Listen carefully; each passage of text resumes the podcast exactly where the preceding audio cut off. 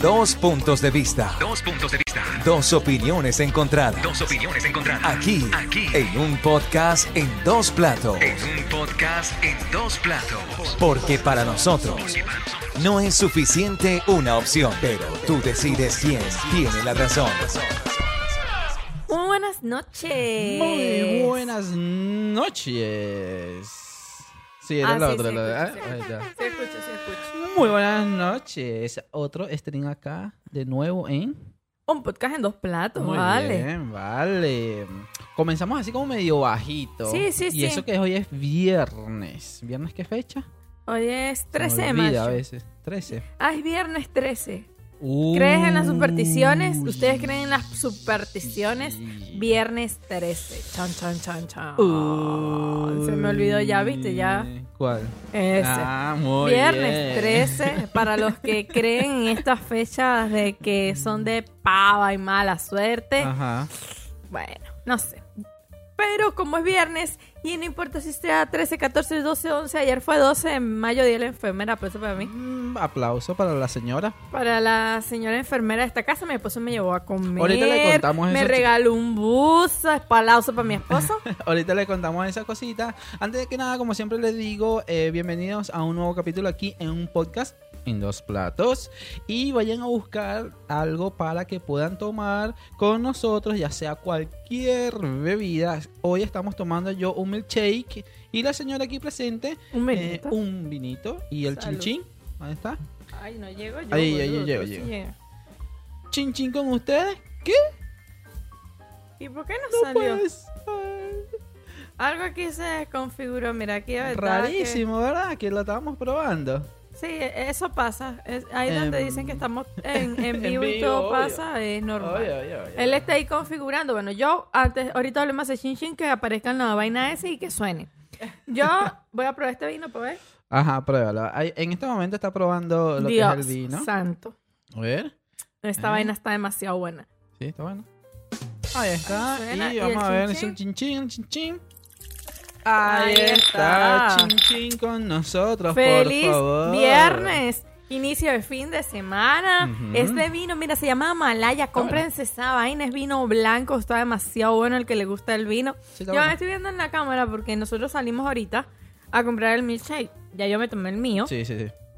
Pero el poquito frío que tomé en una cuadra para acá, Ajá. me estoy en el parezco Rudolf con la nariz rojísima y ahora me siento fañosa. No te digo yo. Esta vaina de la vejentud. Bueno, a, nosotros nos encanta el frío, obviamente. mm, Sí, sí. va- van a decir, no, que el frío, ajá, entonces te estás quejando. No es que se esté quejando, señores. No. Tenga algo de razonamiento. Nosotros nos gusta el frío, pero abrigado, sabrosito. No, me estoy bien diciendo que tengo la nariz roja como el suéter de Leo. No, pero no, no, no no se ve tanto, roja. porque claro, las luces aquí están un poco Ah. rosadas y naranja. No está como Ah, te lo Ah, ves. ok, ok. No, no, bueno, bueno, me quedo tranquila. Pero bueno, nada, hoy viernes Sí. hemos vuelto después de unas semanas un poco ¿Qué complicadas. pasó? Cuéntanos antes de. ¿Por eh, ya no- todo el mundo no sabe. Eh, ¿ah? ¿Por qué no? Claro, ahorita nos lo contamos. Eh, ya Ah, todo el mundo sabe el tema de lo que vamos a hablar, pero primero vamos a hacer como el reencuentro De esta semana. de sin esta vernos. semana y media sin vernos, porque pasaron varias cositas. Primero y principal, estábamos enfermos. Eh, hicimos la tercera dosis, nos colocamos la tercera dosis. Y nos y mató la nos tercera mató. dosis. La primera nos mató por dos días. Sí. La segunda La no segunda pasó. nada, el dolor de, Pero del dolorcito de brazo, tranqui, no pasó nada. Pero esta. Pero esta. Y eso que nos, no, estábamos pensando. Misma. Sí, no, esta nos mató, esta de verdad nos afectó. Mira, no es mentira, salimos a la calle y yo tengo este abuso. Y abajo tengo otro y estoy congelada. O eso ahorita el vino me calienta. Y eso que el vino está frío, pero. Sí, como te lo voy a poner un poquito más acá porque tú sabes que tú eres media loca. Bueno, pues ya Ahí me empecé a corregir. Después no puedo tomar tranquila pensando en pegarle al micrófono. Ok, la arrimas un poquito allá. no Así, porque estoy como así. Ah, bueno, no sé, cómo. Bueno, nos vacunamos, Sí. nos dio en la abuela esta vacuna Ujú. y después Leo estuvo con mucho malestar en la espalda. Uy, horrible. Ha tenido unos días de una contractura fuerte muscular a nivel de la espalda. Hasta tuve Demasiado. que recurrir a mis dotes enfermerísticos Y me noqueó. y le inyecté un diclofenac intramuscular en esas nachas. Eh, Lo bueno es que el esposo mío tiene, tiene nalguitas donde aguanta esas inyecciones. Y bueno, Horrible. ayer ya estaba mejor, pero yo tengo un esposo que, mira, Ajá. tú le dices que se tome la medicación, ¿verdad? Y él no se la toma. No me pongas el fucking grillo ese, mira, lo volví a poner yo. No me pongas el grillo, porque es verdad, o sea, vive Ajá. con el dolor de espalda. Entonces el juez que le zampé el bloquium por esas nalgas amaneció ayer, no, el miércoles. Ayer Ajá. amaneció, uy, mira, me dijo, dormí bien. Ajá, bueno, bien, tómate las pastillas. ¿Te has tomado una pastilla? Sí, sí, obvio. Hoy me la tomé, por ejemplo. ¿Sí? mm, Al mediodía. ¿Cuál? La que tú me dijiste. ¿Cuál te dije que Una naranjadita. ¿Sí? ¿Y cómo se llama? No me acuerdo. Ahí no hay pastilla de naranja. la, Ahí no hay pastilla de naranja. ¿No? ¿Y la que me tomé qué? No sé qué te Pa' la vaina te habrás tomado, pero bueno, ya nos daremos cuenta. Pero en fin, así es él, ¿ves? Pero entonces, claro, como el dolor había estado bastante fuerte y ha tenido que estar trabajando hasta tarde también esta semana, entre el dolor y el trabajo, pues nada, decidimos no streamear. Sí, más, más que del trabajo, porque podríamos hacer, era el dolor, porque de verdad es Estar que sentado no, también no sé qué me pasó que la espalda me duró tanto tiempo, o sea, por lo menos Contractura. sí, que me dolía un montón. De hecho, no podía dormir, eh, que me quedaba dormido como a las 4 de la mañana, algo así, Sí, ¿no? pero el Por dolor. el dolor. Entonces, claro, no era tanto el trabajo, porque después del trabajo, haciendo esto, nosotros nos estresá- desestresábamos, porque hablábamos un rato, tomas tu vinito, la cosa. Yo me desestreso. Y. Mira, aquí me estoy trayendo los apuntes de Leo. Estaba en su escritorio y tiene los apuntes de, de las re- de las nuevas frases en inglés. Y entonces, como están una cerca, aquí me la estoy trayendo en la copa. Pero como él tiene tanto aire aquí, no pasa nada. yo estoy entendiendo. Innocence sense. Ah, ok. Inocense. Innocent, no, no, pero no es sense. Sense.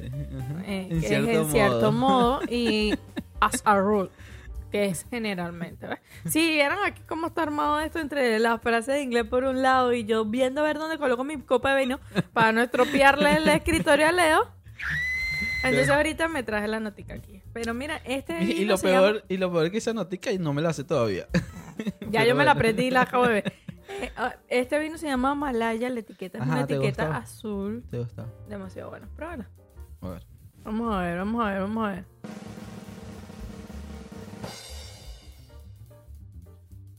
Mira, a mí que yo no tomo y no tomo vino. Sí está un poco fuerte. Pero está, está un poco suave de lo que me has dado a probar. Para mí no está nada fuerte, sí, para sí, él lo entiendo. Pero yo esto lo voy a aclarar mañana, que vienen mis suegros, porque mañana los invité a almorzar. Ah, uh. Mañana vamos a hacer unas Vas a hacer costillas por primera, vez. Pam, pam, pam, pam. Vamos a ver cómo sale eso. Unas costillas estilo rips. Ok. Que tienen dos horas Explícale. de cocción. Ajá, ajá. Ok, yo sigo. Ay, no, no me acuerdo quién sigue y tengo el teléfono que se me va a apagar, así que no puedo buscar. Después les dejo aquí a quien yo sigo, que es un Ajá. chico que te da recetas por Instagram así y preparó las costillas así, tipo barbacoa. Aquí son los pech- el pechito de cerdo, el corte de pechito de cerdo. Ujú. Y yo quedé antojada, yo- a mí me fascinan las costillas. Y le dije a él, vamos a hacerlas. Eh, mañana teníamos un compromiso y no se nos dio. Entonces le dije, bueno, listo, vamos a hacerlo el sábado e invitamos a la familia de Leo para que venga y coma con nosotros, que tienen rato, que nos bajan a la casa a comer. Nosotros subimos la semana pasada, domingo y lunes. Adiós, gracias. Porque, Porque, eso, el ajá. domingo fue Día de las Madres y el lunes cumplió año mi querida suegra. ¿Y Y, eso qué implica para ti? eso implica que yo no cocino. Por Dios. Muy Esos bien. son días de felicidad suprema. Porque me mandan hasta el postre. Es verdad. A veces, dependiendo de la comida, te mandan hasta, el día siguiente. hasta el día siguiente, sí. Entonces, bueno, nada, llegamos y, y ya le dije, bueno, vamos a invitarlo. Luego compré el pechito de cerdo y mañana nos falta comprar otras cosas, pero esa es una cosa que lo tengo que poner a las 11 de la mañana en el horno Sí. ya para... Sí, para para que, que quede como te lo imaginas. Sí, señor, por favor. No vaya a ser como mi, mis hermanas, que ellas se imaginan unas cosas en la cabeza, o sea, tienen el festín en su cerebro y cuando están haciendo la panqueca eso lo quedó, oh, bueno, todo lo contrario. y, entonces dice que al final de todo, no me quedó como lo tenía en mi cabeza. No, no, no, no, no, no, no, no. no, no, no no, bueno, yo ya yo, yo lo he dicho en varios podcasts, pero eso nunca está más repetirlo. Yo confío en mi sazón. Sí, yo yo, sé que yo soy... también la confío. Yo, Yo confío. sé que... A mí me gusta Yo- la yo cocina. confío, yo confío, yo confío. A mí me gusta el tema de la cocina. La verdad es que sí. Hay días que obviamente cocinar todos los días, ay, me fastidia. Por lo menos ayer en la noche le dije a Leo, mañana no cocino, mañana compramos sándwiches de Subway. Me dijo Leo, pero bueno, no importa, No venía pasa nada, cocinando no toda la no pasa semana. nada. Lo bueno es que Leo no es fastidioso con la comida, así que aprovechamos de hacer eso. Pero bueno, habla... No, no, que mira. ¿Cómo tengo el ojo? Ah, sí, se le puso rojo, ¿vieron? Él tiene el ojo rojo y la nariz roja. Eh, ajá, ¿y por qué más eh, no, no streameamos? Pa- Sí, pasó un par de cositas más porque no streameaban. Bueno, no, no nos acordamos ahorita seguramente. Ah, sí, sí, sí, claro. Mi prima se fue Ajá. Eh, del país esta semana, entonces estuvimos entre que si viéndonos con ella el lunes, el mismo día del cumpleaños de la mamá, después el martes también tuvimos otro compromiso, teníamos como varias cositas que hacer y todo lo podemos hacer después de las nueve de la noche que Claro. yo salgo del trabajo. Entonces, ya a las 9 llegar aquí, llegamos aquí a las once y media, 12. Tú sabes que Una. se va a poner streameando. Eh. Aunque nos Nadie. guste. Pero no, ¿y quién coño no va a escuchar? A- ahorita no nos escucha nadie en vivo, porque pudiéramos hacerlo, pero bueno, tampoco es que, ajá, a una de la mañana yo voy a ti que, y con vino estás loco. Bueno, Tendría que tomar mate, una vaina. Para que la gente nos acompañe en vivo, vayan a twitch.tv, un podcast en dos platos, o en YouTube pueden ver los videos. Así que hay- aquí la publicidad, aquí en el medio de las cosas. Em, bueno, ayer fuimos, como muy bien lo dijiste, el día de las enfermeras locas y... Las enfermeras, vamos a dejarlo hasta ahí. Eh, después que saliste de, de, de Puyala, ese poco de, de- ancianos y demás, Ay, no hago eso, ay, no hago este, ¿Cómo fuimos lo- a comer. ¿Cómo lo extraño? Fuimos a comer, comimos unas pizzitas que estaban buenas. Sí, aquí cerca de casa, en Salón Independencia. Fuimos con unos nuevos compañeros. Fuimos, yo en el trabajo, antes era yo sola como enfermera. eh, mi jefe me preguntó si quería una enfermera de compañera. Le dije que yo no tenía problema mientras más fuese liviano el trabajo, que de por sí es tranquilo, pero a veces es como que es una sola enfermera Sale. para los cuatro pisos y es como que no me puedo dividir en, do- en cuatro.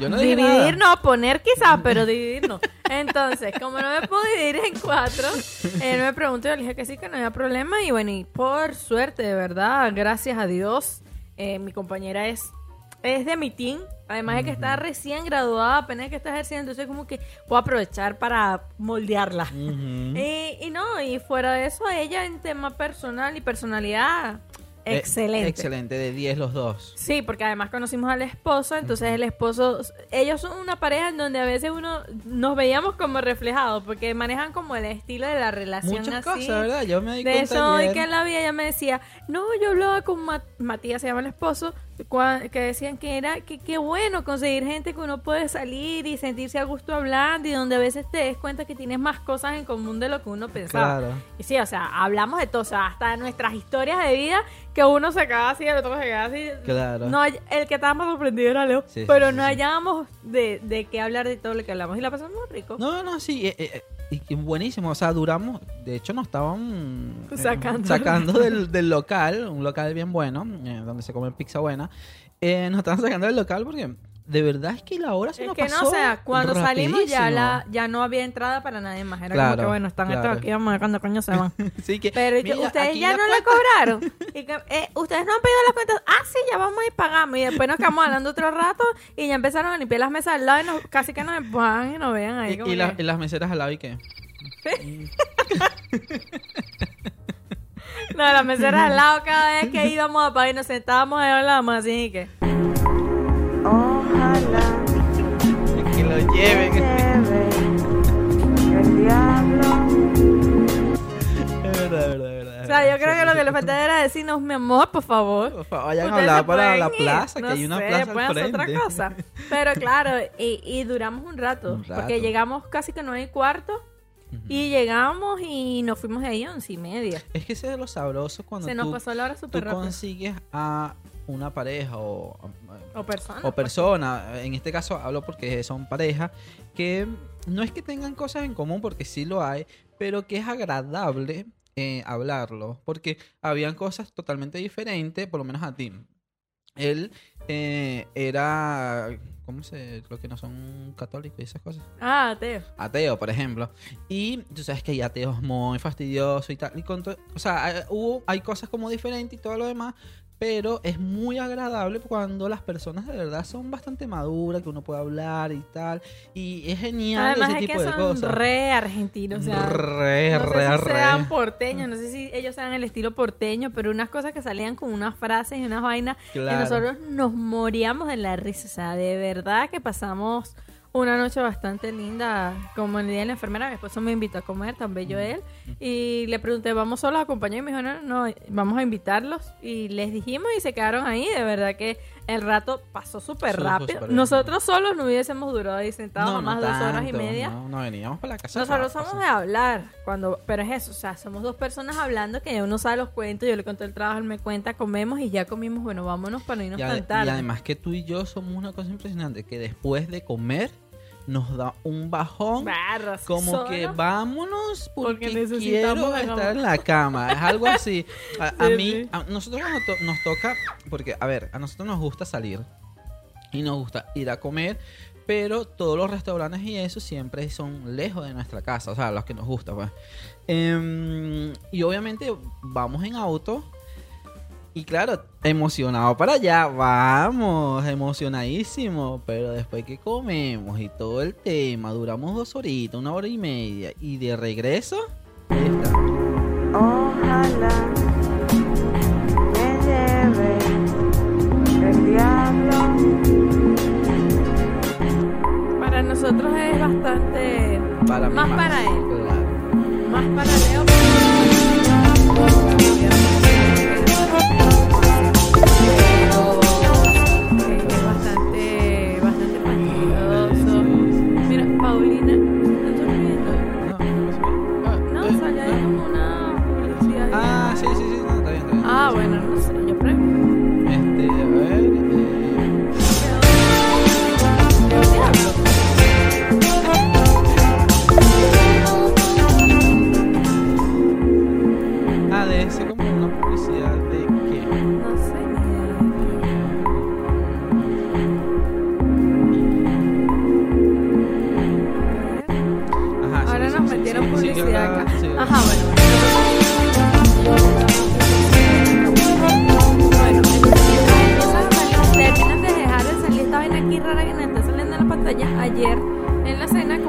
estábamos hablando, hablamos de todo, hablamos mucho.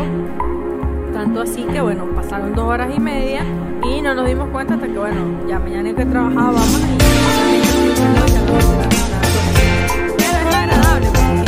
nos, nos dimos cuenta de que hay muchas parejas, en este caso ellos tienen eh, en similitud que es una pareja joven, su historia de cómo llegaron a casarse es, Es- completamente una cosa que tú dices, ya va, en serio, no tiene absolutamente nada, pero nada que ver con, con lo que es tradicionalmente y cómo se conoce y cómo se hace novio. De hecho, ellos no estuvieron en etapa de novio.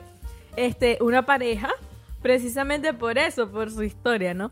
Pero. No, sí, eh, los cuentos eh, fueron. Sí, sí, ya, ya, ya para otro podcast contamos anécdotas de. de- Sí, de sí, esas sí, sí, sí, si nos permite, obviamente los la contamos Esa- porque esa- además, a, Azucena se llama mi compañera, esa es loca, esa no le para Sí, nada, sí, ya sé, ya sé. a, a ventilar las cosas más privadas y más delicadas que incluso llegamos a hablar, o sea, porque fueron cosas que se- la conversación se dio de tal modo que hablamos de cosas muy profundas de cada uno y fue como que, que agradable nos sentimos, o sea, el ambiente se dio de tal manera y con tal confianza que nos permitió en dos horas y media contar desde lo más bueno a lo más malo de la vivencia de y de cada uno, exacto. cada Muy uno, por.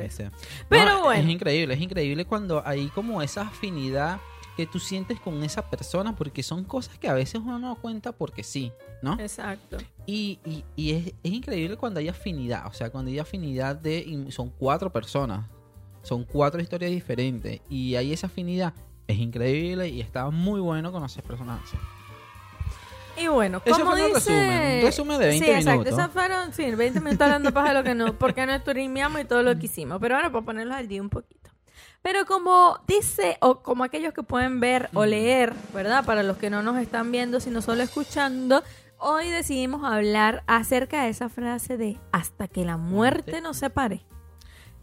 Con signo de interrogación al final. ¿Ok? Porque eso, eso en, en lo más, en lo más antiguo de las dos chinas, de, la, de las dos chinas más antiguas, este, eh, eh, se tendía, era, era muy, como muy ahí. O sea, Exacto. si te casaste, y más por la iglesia, obviamente, el tema re- religioso todavía se dice. Hasta que la muerte nos separe. Es un, un, un título que es- venimos escuchando hasta hoy día, pero hoy día no es tan fuerte como dices tú en las antiguas chinas, las tres chinas juntas y todo, la broma Exacto. juntas, no era tan fuerte. Para la época de mis Para padres, época. por lo menos casarte por la iglesia es ya, ya eh, piénsalo, porque si te casas por la iglesia, Mm, no puedes, nunca. no puedes eh, de- dar por terminado ese matrimonio. ¿Por qué crees tú? Obviamente, nosotros no, o sea, no sabemos solamente las anécdotas y todo ese tipo de cosas, lo que van informaciones traspasando de generación en generación. Pero ¿por qué crees tú que era tan así, tan rudo, que esa frase pegaba fuertemente y hablando solamente del matrimonio? Porque después vamos a hablar de otras cositas. No, hablando del matrimonio, ¿por qué crees el- tú? el- esta frase se da en matrimonios en bodas eclesiásticas, es decir, esto tiene un tema de religión metido a 3000. Entonces, todas las personas que deciden casarse por la iglesia se supone que asumen este compromiso hasta que la muerte los separe. Lo que pasa es que a los demás se les olvidan las letras chiquitas del contrato y los que viven infiernos en matrimonio. Entonces, en las épocas antiguas, en, en- hace muchos años atrás, donde la gente era más fanática, donde la gente se, se torturaba a sí mismo y, y bueno, y, y, y también como que vivían en base a lo que obviamente su religión le pide Claro. cómo vivir, es era, punto, era una flagelación, o sea, un- un- una deshonra separarte una vez casado por la iglesia, porque además se supone que eclesiásticamente no te puedes volver a casar. O sea, una de las normas, porque además actualmente bajo las normas de la, de iglesia veces, católica, imagínate. bajo las normas de la iglesia católica, eh, si- tú te puedes separar bajo las leyes de los hombres, pero ante los ojos de Dios como que vas a estar unida eternamente y tú no te puedes volver a casar por la iglesia. Si tu pareja, tu, eh, ah, tu expareja sigue viva, Ujú. tú te puedes casar civil, pero no más por la iglesia, hasta que bueno, alguno de los dos pele bola primero. Pero dijiste algo muy importante, que es ah, el tema de la iglesia, que es, o sea, es como casi que el es que es 100%, y también el que dirán de la sociedad. Sí, también. O sea, como ligada esas dos cosas. Y dijiste algo de desprestigio de, de ellos, ¿no? Algo así. sí, es como una flagelación, es una deshonra. Eso, deshonra, es la palabra. Eh, y no solamente la- de la persona, de la mujer más que todo, porque era muy machista en, en ese tiempo, aún sigue, pero era muy machista porque era la deshonra de la mujer como tal en sí, ¿no? Eh, también la deshonra del apellido de la familia. Sí, Es claro. Impresionante. Es que el tema de divorcio en otros tiempos era visto como que, qué bola, fracasaste. Se te fue la vida. ps, ¿qui- ¿Quién eres tú? Te divorciaste. Eres una mujer que no supo mantener un matrimonio. Eso. Porque ni siquiera es en el tema de los hombres, ¿ok? Porque es lo que tú dices, el tema machista. Tú como mujer no supiste mantener un matrimonio para toda la vida. Sin importar que la tipa llevara coñazo como para cariñero. Exacto. O que llevara cacho más que el santo cachón. Exacto. Entonces es como que para esas épocas el tema del matrimonio es como que estás, estás atada a esa persona, pase lo que pase, sea lo que sea y estés viviendo lo que estés viviendo. Ajá. Una que locura. Es, es horrible, obviamente. Aunque actualmente se da igual. Oh, O sea, se da igual, no, me imagino, no. mm, no tan al extremo. Exacto. No, no, o no tantas parejas, ¿no? Porque sí hay violencia en la broma. Pero, eh, ya.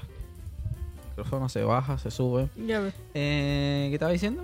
Eh, se da ahora no tan al extremo, pero sí en, igual en, en varias parejas. pues. Claro, este. Se le fue. pe- perdí el hilo, señor. Eh, así pasa con el super. Dijiste que esto es algo que se da a veces no tan al extremo, pero a pesar de todo se sigue viendo actualmente en algunas parejas. Bueno, entonces vamos a continuar con los pollitos pío, pío, porque ya no me acuerdo lo que iba a decir. No lo soporto. O- ahorita, ahorita hecho- se me eh, regresa. pero es verdad, o sea, se sigue viendo en la actualidad. Mm. ¿Ok? Pero ya no, ya no es por un tema, en cuanto, si hablamos del tema de maltrato en el matrimonio, ya no es por un tema de yo juré que iba a estar sin ella, es un tema de autoestima. Exacto. Y ahí viene relacionado a otro tipo de problemas que psiquiátricos que sufre la gente que, bueno, que, que, que, que tienen ese tipo de, de conductas y las aceptan. Sí, ya es actualmente ya es otro tema porque ya las mujeres se divorcian, no le importa si... Y hombres también. o- O sea, y no hombres, mujeres, pero claro, claro, antes era más machista. Era más machismo. Entonces, em, ya las mujeres, se- bueno, lo dijimos en algún podcast que hubo una mujer que se divorció a los cinco minutos después de estar casada. Claro que la felicité, no esa fue la decisión más sabia de su vida. No me interesa el motivo, pero la decisión fue la más sabia. Ponlo en contexto rapidito porque... Sí, claro, porque está, ellos recién casados, felices todos, terminando de firmar el acta de matrimonio, se dan la media vuelta, la novia camina, se cae y el esposo se rió y le insultó, le dijo como que, qué estúpida, ni siquiera le ayudó a levantarse, sino se le miró en la cara, se rió y le dijo que estúpida y no la ayudó a levantar. O sea, no es que te esté insultando y te está levantando, como, coño, si era huevoneada. No, sino que, o sea, Ujú, estúpida, te caíste. Y que no le ayudó. Y se levantó la muchacha y em, a media vuelta dio su media vuelta y aprovechó que la jueza estaba ahí y le dijo, divórcienos. Quiero divorciarme de este tipo porque no había pasado ni cinco minutos y el tipo estaba demostrando lo patán ¿Qué y lo bestia que era. Y lo, lo, lo que a mí me impresiona y vuelvo a prohibir, no jodas, esa tipa, es haber, haberla reconocido en, En, ese, momento, pellizquito. Ey, Haberla ey. reconocido en ese momento y haber tenido los ovarios y la valentía de decir, ¿sabes qué? Anúlame esta mierda. Sí. Y el para- juez, obviamente, viendo todo eso, Le obvia- dijo- no le lo dio la razón y no lo pensó dos veces. Venga. Yo me Oh, imagino que el tipo se habrá quedado ahí que... prevenido. ya sé. Ahí- Otra ahí vez, repite, repite. No, es que yo me imagino que él... Él la vea así quedó. Sí, es que yo me imagino que cuando la tipa se volteó y dijo, me quiero divorciar, el juez dijo, esposo se quedó y que... Si eres mente Si pollo, eres ¿vale? mente de pollo tú, parece que descargar esas vainas para después andar mente apoyando en el podcast. Mira, Que la gente, el que no entienda, obviamente. Bueno, vayan y vayan véanos en YouTube, En de YouTube o en, en stream. Entonces, ¿qué pasa? Eh, eh, ella sí no fue pendeja. No, Para obvio. ellos esa es toda la vida y que no, no- primero que era el civil, así que vale la pena, lo pudo hacer perfectamente. Y, y, no sé, es un, es un tema bastante tabú, el tema de Muy divorcio. tabú Antes. antes, exacto. En, en, en la antigua Grecia, no. de los en- años en- 800, En los 2400. años 1600, cuando el virano le llamó Ajá, para pam, pam, pam. Esa- ay, perdón, es una salsa brava, lo siento si no se la conocen. Pero bueno, entonces, para aquellas épocas era, era lo peor el divorcio.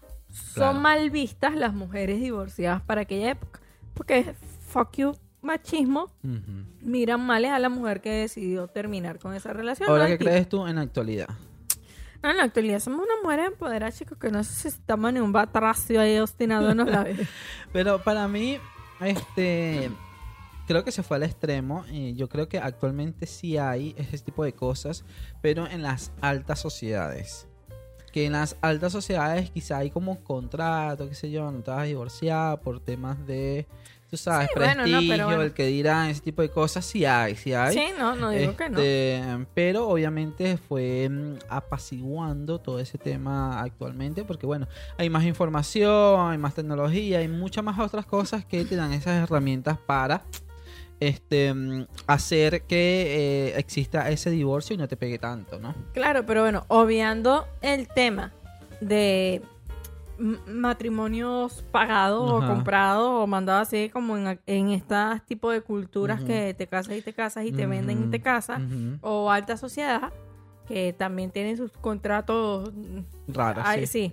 Eh, eh, hablan en, en cuestión de De una persona, una persona que decide pasar su vida junto al lado de la otra y se casan por la iglesia y hacen esta promesa, eh, es importante, ¿no? El tema, de- me parece que muchas veces que eh, el, el tema de la boda eclesiástica para la mayoría es, es la ilusión de la boda. Es decir, yo quiero la boda eclesiástica y todo lo demás. Te- Tengo una pregunta. Ajá.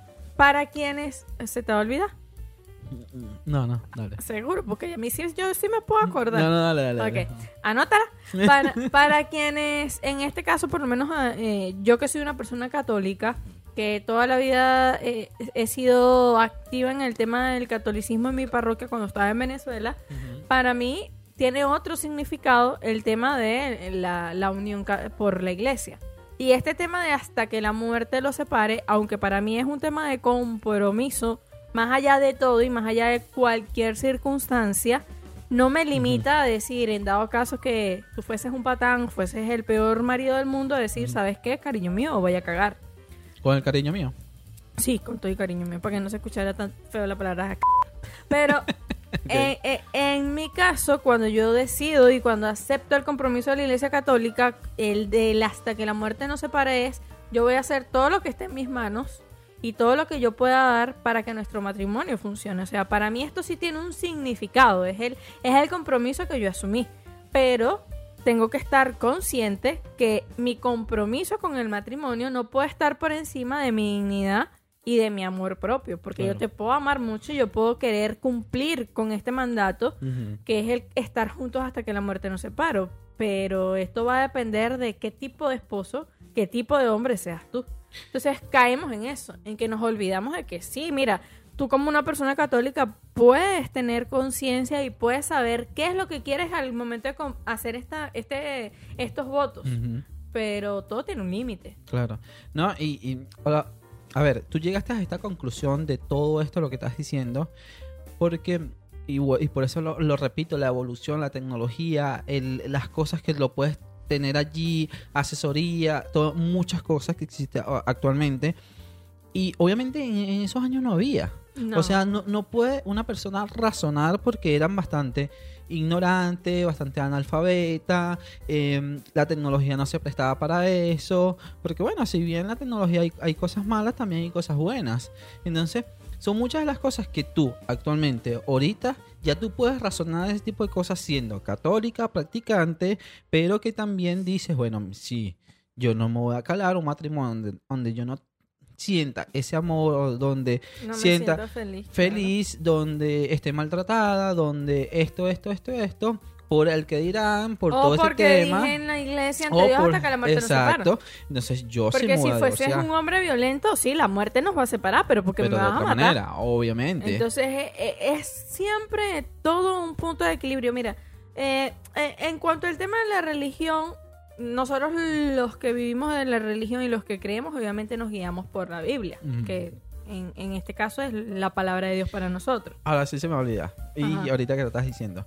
Porque, eh, hablando de, de, de una religión, porque no se pueden casar de nuevo cuando mm, se casa la primera vez por la iglesia y ya no se pueden casar más Bueno, por la iglesia? esas son normas Porque- eclesiásticas, son normas de la iglesia. Claro, porque yo te digo, mira, eh, o- poniéndole de mi punto de vista, ¿no?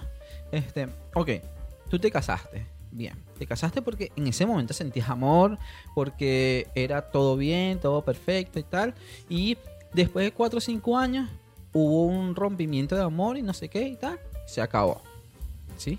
Y volviste a sentir otra vez con otra persona y eso, y te gustaría casarte por, por la iglesia, porque ese no de la iglesia al casarse de nuevo porque existe amor, o sea, existe el querer hacerlo y, y, y a las personas que son religiosas es algo bastante profundo para ellos, ¿por qué no? Bueno, mira, yo ahora que, que no es mucho lo que conozco el tema de cómo acá en Argentina Ajá. se vive el tema de, de las normas y de las leyes, aunque la iglesia católica es una sola y todo lo demás. Pero sí me he dado cuenta que por tema cultural hay muchas cosas distintas a lo que en Venezuela solíamos hacer y cómo se solía llevar. Obviamente no es que aquí se casan los gays por las iglesias y todo lo demás, no. Pero, Permitido, o sea, a nivel de civil y todo eso, pero por sí, iglesia pero por no. iglesia no. Porque es algo universal. En este caso, eh, se supone que en una en el libro de Génesis, cuando se une hombre y mujer y todo lo demás, y en las distintas lecturas donde se habla del matrimonio, la idea es que hombre y mujer, eh, una vez que haya, no haya nada que los pueda separar, y que lo que Dios une, el hombre no lo pueda separar. Pero para mí, el tema, para mí, puede que esté errada. Hay muchas cosas, a pesar de los años eh, estando en la, en la iglesia, que no lo sé o, se me olvidó, la verdad. Este, con, con este tema para mí es un tema más de la iglesia como tal. O sea, es como que tú asumiste un compromiso delante de Dios con una persona y tu compromiso fue hasta que la muerte lo separe. Tú puedes casarte por el civil las veces que te dé la gana, pero por la iglesia no. Y, y, y por eso es como que ¿estás seguro que es con esta persona con la que te quieres casar por la iglesia? Sí, ah, bueno, puede que fracase, que no sea lo que tú esperabas, que a lo mejor mientras eran novios él era el príncipe azul y después fue lo peor. Sí, pero ten en cuenta que no vas a poder volver a casarte por la Eh, A mí iglesia. me parece de verdad absurdo. O sea, Somos desde dos mi, que desde pensamos mi en punto eso. de vista me parece absurdo. Pero porque- bueno, ya te digo, es, es- es- en ese caso es, es también un, un tema de, de- de leyes que impone el hombre en, Sí, bueno. basándose en, en el tema de la Biblia, ¿no? Eh, y era lo que yo decía, el, para nosotros los católicos y para todos los religiosos, cada quien tiene su Biblia y se basan por su Biblia, pero eh, la Biblia es muy interpretativa. Todo O sea, es la, interpretativo. la- todo. la mayoría de la gente, eh, y lo sé por, por un tema familiar también, muchos, nosotros somos los únicos católicos, todo lo demás, mi familia es evangélica cristiana, nosotros somos católicos cristianos, ellos son evangélicos. Y las interpretaciones muchas veces eh, eh, viene siendo como a conveniencia, ¿no? Entonces, Como eh, todo también. en, en este caso, eh, de- del tema de la Biblia y de la palabra de Dios y regirse por la palabra de Dios, una de las cosas que Dios nos quiere es felices. Entonces, lo que yo digo, o sea, atarte a una persona que no te hace feliz, mira, eh, que tiene mucho que ver con esto. Eh, me comentaba mi compañera de trabajo, hay una abuela muy consciente aquí donde trabajamos, que le pregunta, ¿tú eres casada? Y le dices, eh, a ver, ahí el cuento ya. Y le dice que sí. Y le preguntó, ella le enseñó las fotos, le enseñó sus gatos, no sé qué más, a su hijo. Y le preguntaba que si era feliz, que si quería a su esposo. Y ella le dijo que sí, que por supuesto, que estaba enamorada y que se sentía muy feliz. Y él dijo, qué bueno, porque yo viví 60 años con una persona a la que nunca amé. ¿Y para qué? Y Azu me acuerdo que dice como que, como que 60 años y ella le contó que bueno, que sí, que cuando ella se quiso separar, su hija le pidió que por ella no se separaran y vivió atada a una persona 60 años, atada a una persona que nunca amó. Uno de sus hijos murió eh, a causa de- del COVID, le quedó una única hija y ella ahora está en un asilo. Y ella le decía a, a como que, o sea, todo el sacrificio y todo el tiempo que pasé a una persona a la que nunca amé y ahora estoy sin un hijo y en esta residencia, o sea, en, en un geriátrico y, y nunca fui feliz. Entonces es como que, wow, de verdad, que, que, que, que triste, Es el mismo ejemplo que estamos dando ahorita. qué triste es darte cuenta que durante tanto, tiempo, 60 años, o sea.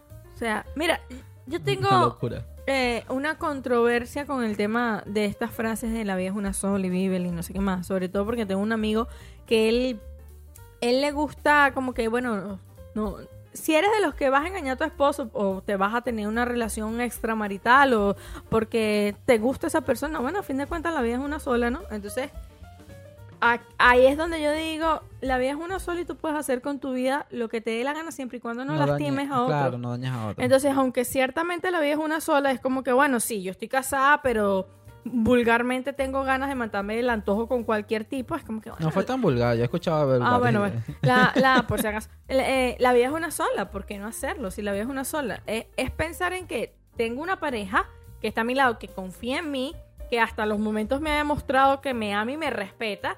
Y es como que la vida es una sola, chico, tranquilo. Yo voy aquí a echar una tiradita tranquilita, pero la vida es una sola, yo estoy contigo, ¿no? Coito.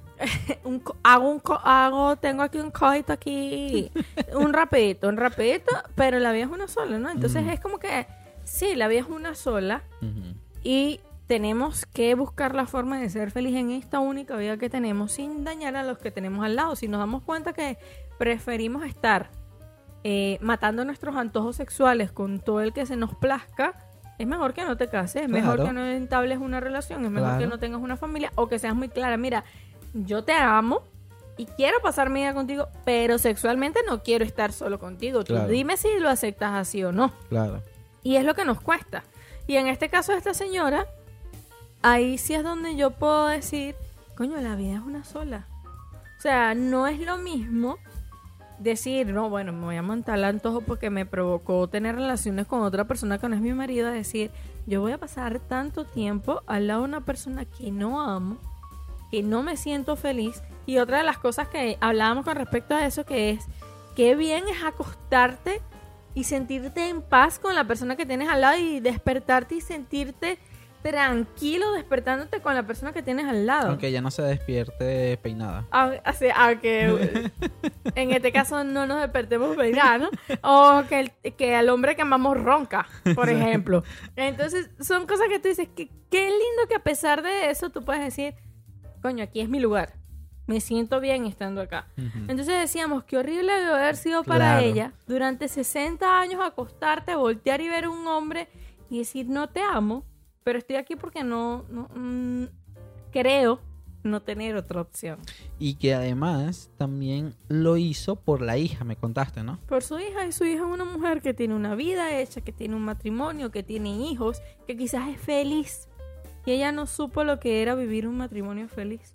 Un matrimonio, se se- por amor a Cristo, 60 años fingiendo, si eras de las que les tocaba fingir que amaba al marido, o 60 años viviendo en completa eh, eh, eh, amargura por estar con alguien a quien no amas. No, definitivamente ahí no entra eso. hay que- En este caso, hasta que la muerte no nos separe, eh, la verdad es que no, no fue lo agradable para ella. Y en porque- ella aplicó porque su marido murió Claro. primero. pero la vida que pasó fue infeliz. Entonces son estos casos que nosotros hablamos de la cual hay que, esa frase hay que ver hasta qué punto tú tienes que llegar y decir, no, no, esto no va conmigo, eh, hay que cortar y vamos a otro lado, que yo sea realmente feliz y que sea hasta que la muerte realmente nos separe, pero por la Por felicidad, la ¿no? felicidad, exacto, no por la, por la agonía y la tristeza de estar en un matrimonio. Mira, no sé, eh, eh, actualmente mucha, he visto muchas imágenes donde dicen que antes los matrimonios duraban porque la gente estaba dispuesta a luchar Mm. y a luchar por un matrimonio y por eso es que ahora hay tantos divorcios porque la gente busca el camino fácil porque la gente lo que hace es rendirse a la primera y no sé qué más. Primero que nadie conoce gotera de casa ajena, ¿ok? Yo sí considero que hay cosas en las que vale la pena luchar. Hay personas y hay relaciones por las que tú puedes decir, coño, ya va, algo no está yendo bien, tengo que buscar la forma de hacer lo que a mí me corresponde para que esto pueda mejorar. Hay una película que a mí me fascina, que se llama A Prueba de Fuego. Es una película cristiana en donde el esposo se encarga de reconquistar a la esposa, pero ya la esposa no quería más nada con él. Y no quería más nada con él porque su actitud se encargó de dañar lo que esa esposa sentía por él. Entonces, en el momento en que él decide transformar su vida, empieza a vivir una vida cristiana y todo lo demás, y, empieza a seguir eh, un reto de 40 días que le entrega el papá, obviamente la esposa veía todo como que esto lo está haciendo porque no quiere que yo me vaya. Entonces, fue muy cuesta arriba para él eh, volver a ganarse el amor y la confianza de su Porque es lo esposa. peor.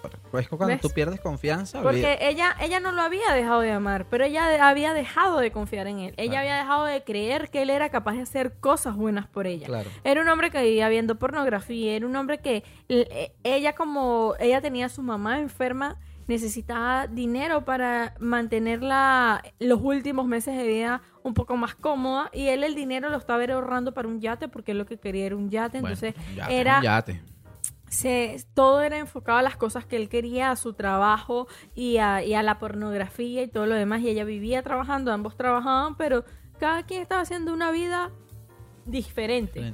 Y entonces, eh, eh, para él recuperar la confianza de la esposa, le costó más de 40 días. De hecho, eh, él continuó haciendo cosas una vez que terminó el libro, ¿no? Porque eh, era la idea. Es decir, este reto es por 40 días, pero si tú solamente vas a hacer esta vaina por 40 días, mi hermano, no lo hagas. Claro. Entonces, eh, ciertamente hay momentos en donde uno dice, mira, ya va. Si verdaderamente nos importa la relación, que también es el tema de sentarte y ser sincero. Señores, uno no se ama todos los días. Era como yo le decía ayer a los muchachos cuando hablamos. Hay días que yo no me soporto. ¿Cómo le voy a pegar a Leo que me ama todos los días para amar aquí? Eso sí, era cuando yo me levanto y digo, uy, no, Dios mío, está insoportable. Entonces, imagínate tú tener la san- los santos ovarios y decirle a Leo, tú me tienes que amar a mí todos los días porque yo soy tu esposa y tú decís te amas a mí, ¿no? Y, y no todos los días lo amo de la misma forma porque hay días donde no lo soporto. Y no porque lo haga, sino porque ni yo me soporto. Pasa. Ni pero, Pixie se te acerca. pero ni Pixie se me acerca. Pero es cuestión de. O sea, es- un tema de que el, el matrimonio, ¿verdad? Y, y lo hablamos en, en uno de los podcasts pasados, los mitos de tienes que estar peleando y vienen las crisis y no sé qué más. Yo toco madera, yo no creo en esta vaina, pero nosotros gracias a Dios Eso es plástico. ¿viste? Esto es plástico. No, esto es madera, esto me, me hizo dudar. Viste, por eso es que se los matrimonios. Entonces, eh, eh, para que se use- se Los mitos, los mitos, los mitos. Ajá, los mitos de las peleas, no sé qué más. Y el tema del, del matrimonio y el tema del amor es una decisión. Y, y, no- y suena cliché y es una, fla- una frase muy cliché como que tú decides amar todos los días a esa persona. Y, y con los años tú te das cuenta que es verdad. O sea, hay momentos donde nosotros caemos en una monotonía que es una vaina que te dice miércoles. Pero eh, o se da cuenta de lo me doy cuenta yo y bueno, vamos a hacer tal cosa y tú haces tal cosa y buscamos hacer que, que normal a salgamos. Obvio, toda la vida es una rutina. La vida es una rutina. Es absurdo no pretender caer en rutina. El punto es que te conformes con la rutina. Claro. Y eh, el, el tema del matrimonio y el tema de mantener una relación es lo mismo. O sea, tú todos los días, por mucho que ames a esa persona y por muy feliz que te sientas con esa persona, no vas a amanecer todos los días amándola de la misma forma. El punto está en si tú prefieres llenar tu mente de todas las razones para no amarlos o de las razones para amarlos. Siempre y cuando las razones para no amarlos sean lo suficientemente fuertes, como por lo que ya hablamos al principio, en patán, Todo. es, eh, eh, Eh, violencia, violencia. todo eso para amarlos. Y a veces pasa eso, mira, a veces nos, nos enfrascamos en los defectos del otro. Que son a veces hasta chiquitos. Sí, a veces no, no, no es que no tenga importancia, pero es como que vale la pena esto. Claro. Y No, también lo hablábamos anoche. Sí, sí. sí. Eh, Es darte cuenta en qué cosas vale la pena poner el foco en tu relación y en qué no. Y si hay, y si eso que no te gusta está teniendo tanto peso, ¿de qué forma lo puedes solucionar? ¿Qué estás haciendo tú o cómo estás contribuyendo tú para que eso mejore? Y, y así es el tema de la relación. O sea, Porque uh, eh, mm, muy bien lo dijiste, estás viendo solamente los defectos de la persona. Pero tú también tienes defectos. Pero es que muy bien dicen que cuando tú sientas que eh, dejas de amar a una persona o ya hay algo que no te gusta, es como que piensa en todo lo que te hizo enamorarte de esa persona. Entonces también es como que no es solamente recordarlo, porque a mí ya no me sirve recordarlo si tú no lo tuvieses, por ejemplo. Pero es recordarlos y ver, ¿siguen estando? Sí, siguen estando, pero ¿en qué me estoy enfocando yo? ¿Qué es lo Claro, que estoy viendo? Claro, claro. lo, lo que no estás haciendo como yo quiero, lo que no estás haciendo lo que yo quiero que sea. Porque puede que pase que el, el hombre que del que yo me enamoré de ti resulta que ya no está más. Y, y ahí es válido donde tú digas, aquí no hay más nada que hacer, porque yo me enamoré de una persona que ya no está y que no está dispuesta tampoco a, a que volvamos al, al centro de lo que Y que ojo, lo que tú dices ahí hay una excepción también. Porque no es que el hombre del que yo me enamoré o la mujer de que yo me enamoré no está. Obviamente, cada persona, cada individuo evoluciona. Y va Sí. a cambiar. todo y va a cambia. cambiar. O sea, mm, yo no soy la persona, la misma persona que nos, los conocimos.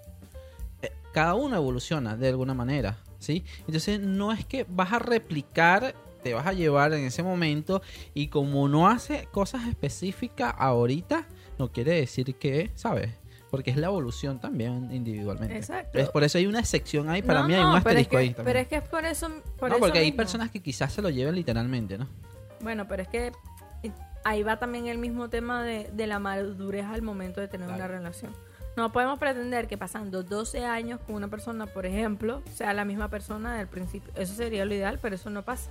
Porque las mismas circunstancias y las mismas experiencias que vivimos individual y en pareja nos hacen cambiar. Claro, hay cositas que sí siempre se mantienen. Obvio. cosas, obvio. Coño, por Dios. ¿Qué cosas tú puedes pedirle a la otra persona? Si al principio era una persona cariñosa, una persona detallista, una persona que te dedicaba tiempo y dejó de hacerlo, son cosas que como pareja tenemos el derecho de, de pedir. Una cosa que tú has, tú has tenido siempre es que eres muy detallista. Por ejemplo. Eso no lo has cambiado. Pero hay otras cosas que has evolucionado. ¿Ves? Y hay cosas que has evolucionado a mejor todavía. ¿Cómo qué? Como... Pam, pam, pam, pam, pam. ¿Viste que me acuerdo que están las vainitas? Ayúdame, por favor. Ayúdame. Como... Aquí sale la de que... No, no, no,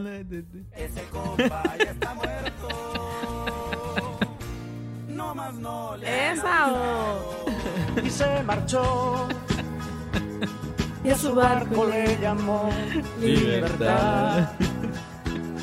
y en el cielo Y que, Leo, dime unas cosas en las que he evolucionado.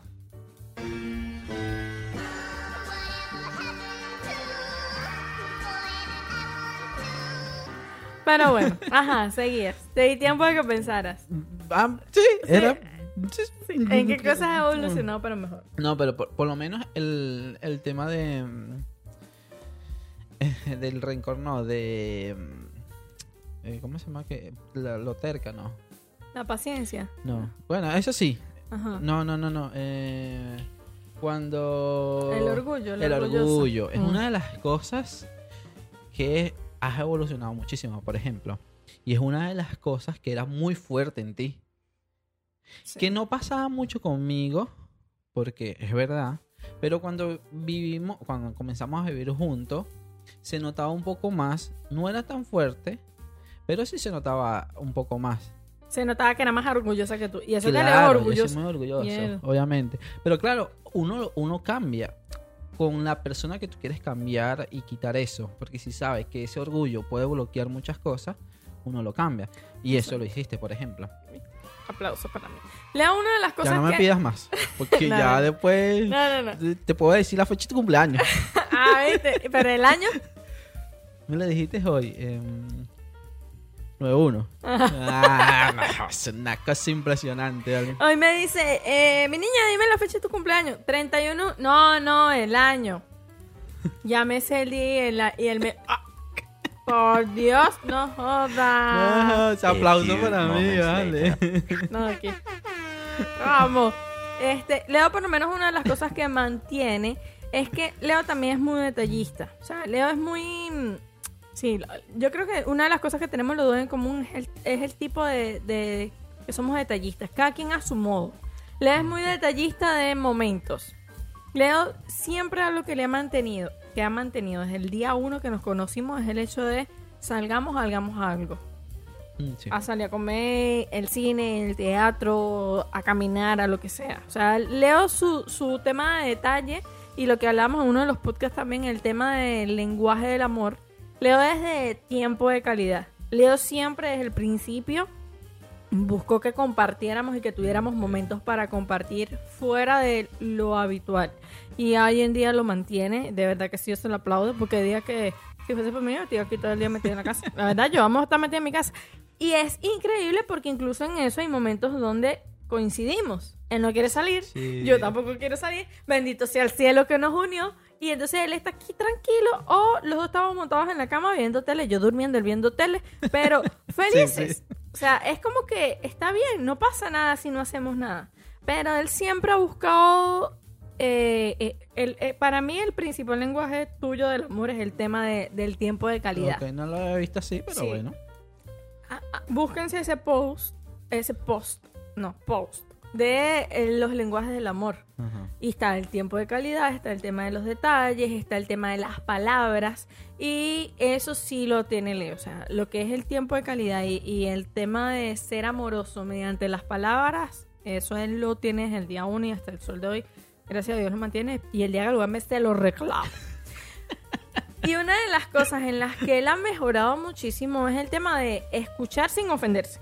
De escuchar sin tomarlo a mal. O sea, de que yo le diga, mira, Mm. Tú también. no, no, ya va, o sea, mira, mi No amor. que me esté copiando, ¿no? No, pero, no, pero es verdad, o sea, es como que por lo menos a él le molestaba que yo llegaba y le dijera, mira, friega. Entonces era como que, coño, ¿cómo le digo a este que friegue sin que se amotine y yo me amotine y terminemos discutiendo porque no frego? Entonces como yo llego y le digo, eh, mi niño, acuérdate de fregar. Ah, sí, sí, sí, sí, yo friego. Entonces ya yo se lo dije, ya él sabe que lo tiene que hacer, pero no- ya no monta la cara. O por lo menos el, el tema de la colaboración, no de la colaboración, sino el de empezar a hacer cosas dentro de la casa. Eh, esta semana, de verdad, mira. Busca que la lavosa la cagado, pero bueno, esta semana la verdad me sorprendió muchísimo. ¿dónde está aquí otra? Aquí ya, aquí ya llega esta semana y que... No le di regalito con desayuno porque estoy en mis días de indisposición. Pero esta semana lavó. Esta semana eh, no solo lavó, porque él tiene una maña, ¿verdad? Porque uno siempre cuenta lo malo. Pero ves, todo depende de donde haga el foco. Él tiene una maña muy. O sea, él Tú lo una- estás haciendo de las dos sí, partes. Sí, sí, pero es eso, ¿ves? Para que En- pongas el ejemplo. En que pones tú el foco. Claro. Yo pongo el foco en lo bueno, a veces no puedo. Pero él, él yo, yo lavo. Si por lo menos yo lavo, no sé qué más, yo dejo la ropa y ya él agarra y la dobla. Pero él tiene una fucking maña que siempre digo, pero ¿por qué no hacen las vainas completas? Dios mío, señor.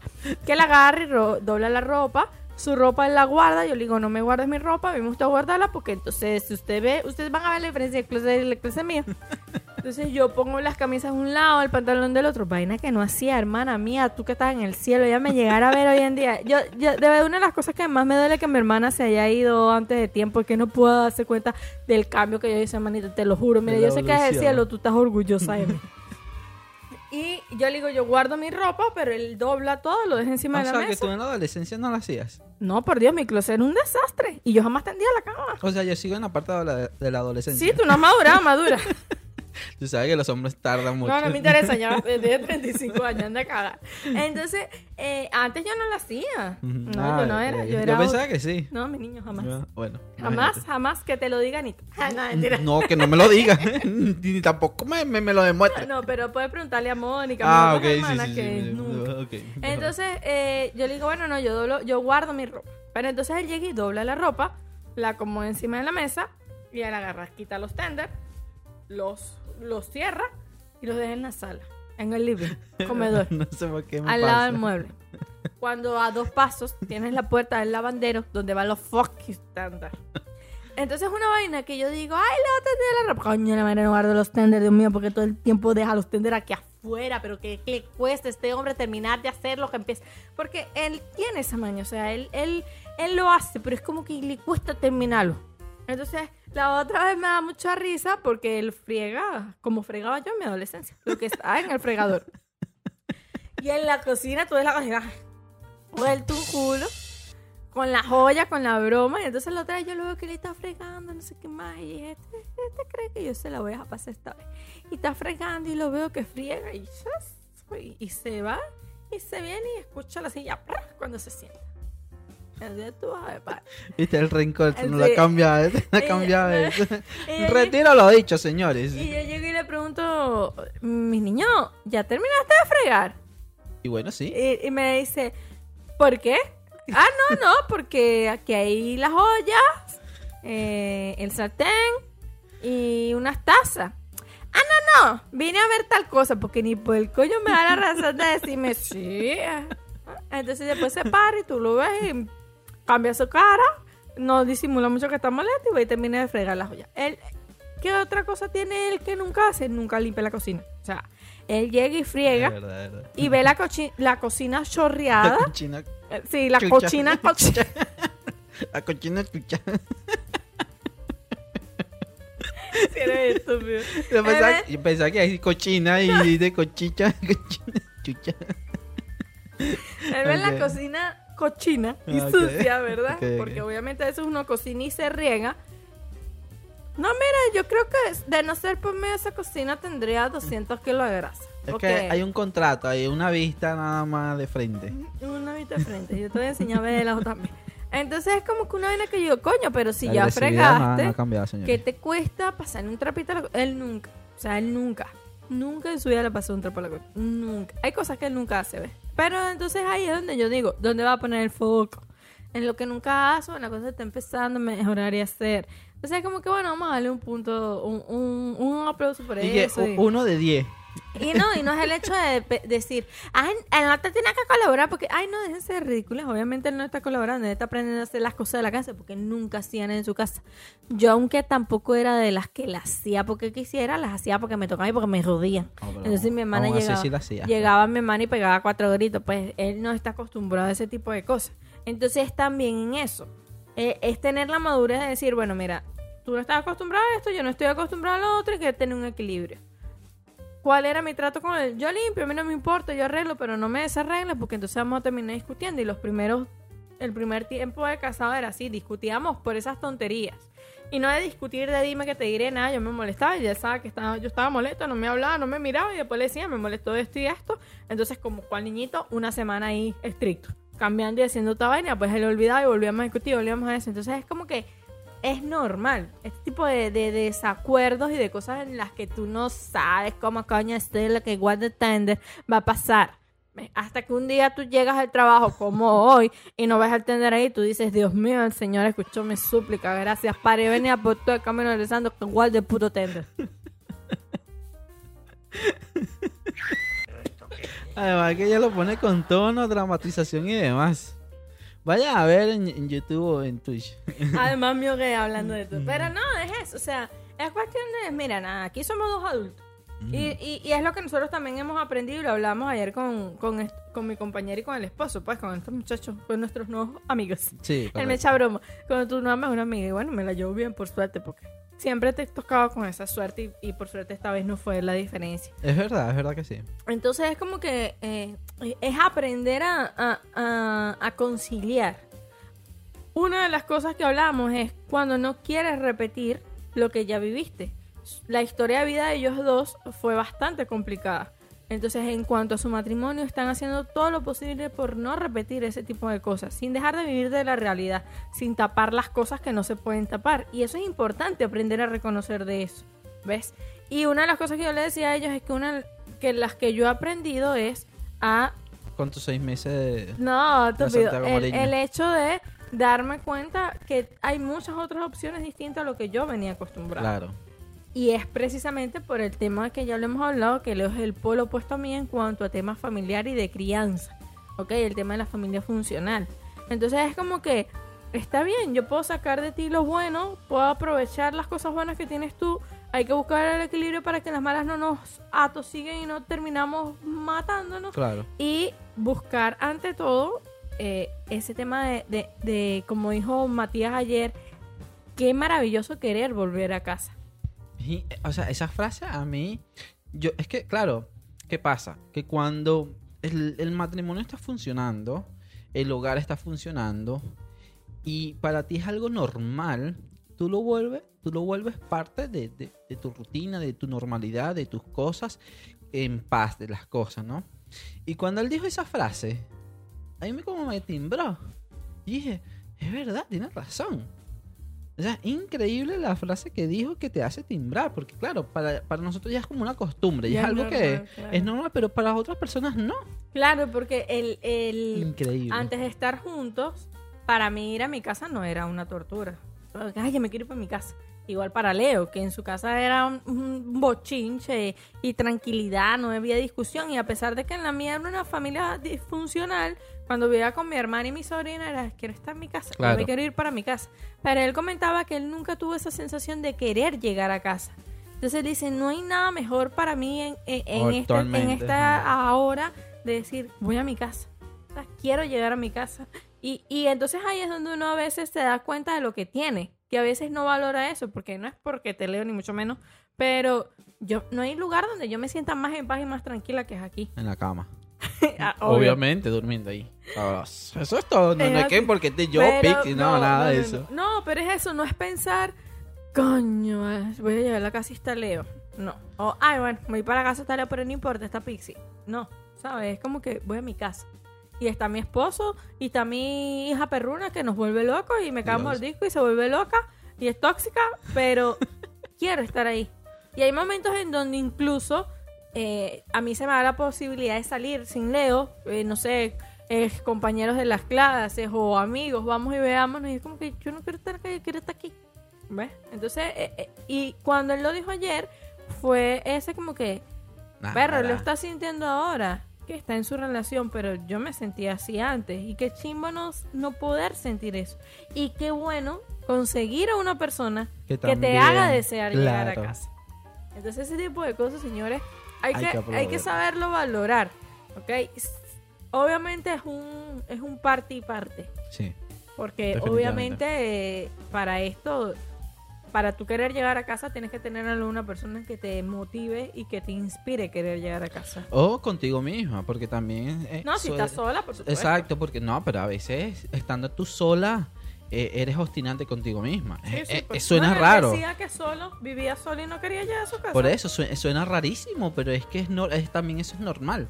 Que tú quieras llegar a tu que no quieras llegar a tu casa porque estás tú solo, porque no te soportas solo, O porque por- le tienes miedo a lidiar con eh, tu monstruo, Exacto, con entonces entonces, ¿sabes? También es el, el- el estar solo Porque hay también. gente que, que a la soledad eh, le tiene miedo. Sí. Sea, hay, mucha gente que pasa el límite que yo soy solo, solo soy feliz y mejor. Bueno, perfecto, te aplaudo y congratulo y métete tu soledad por el.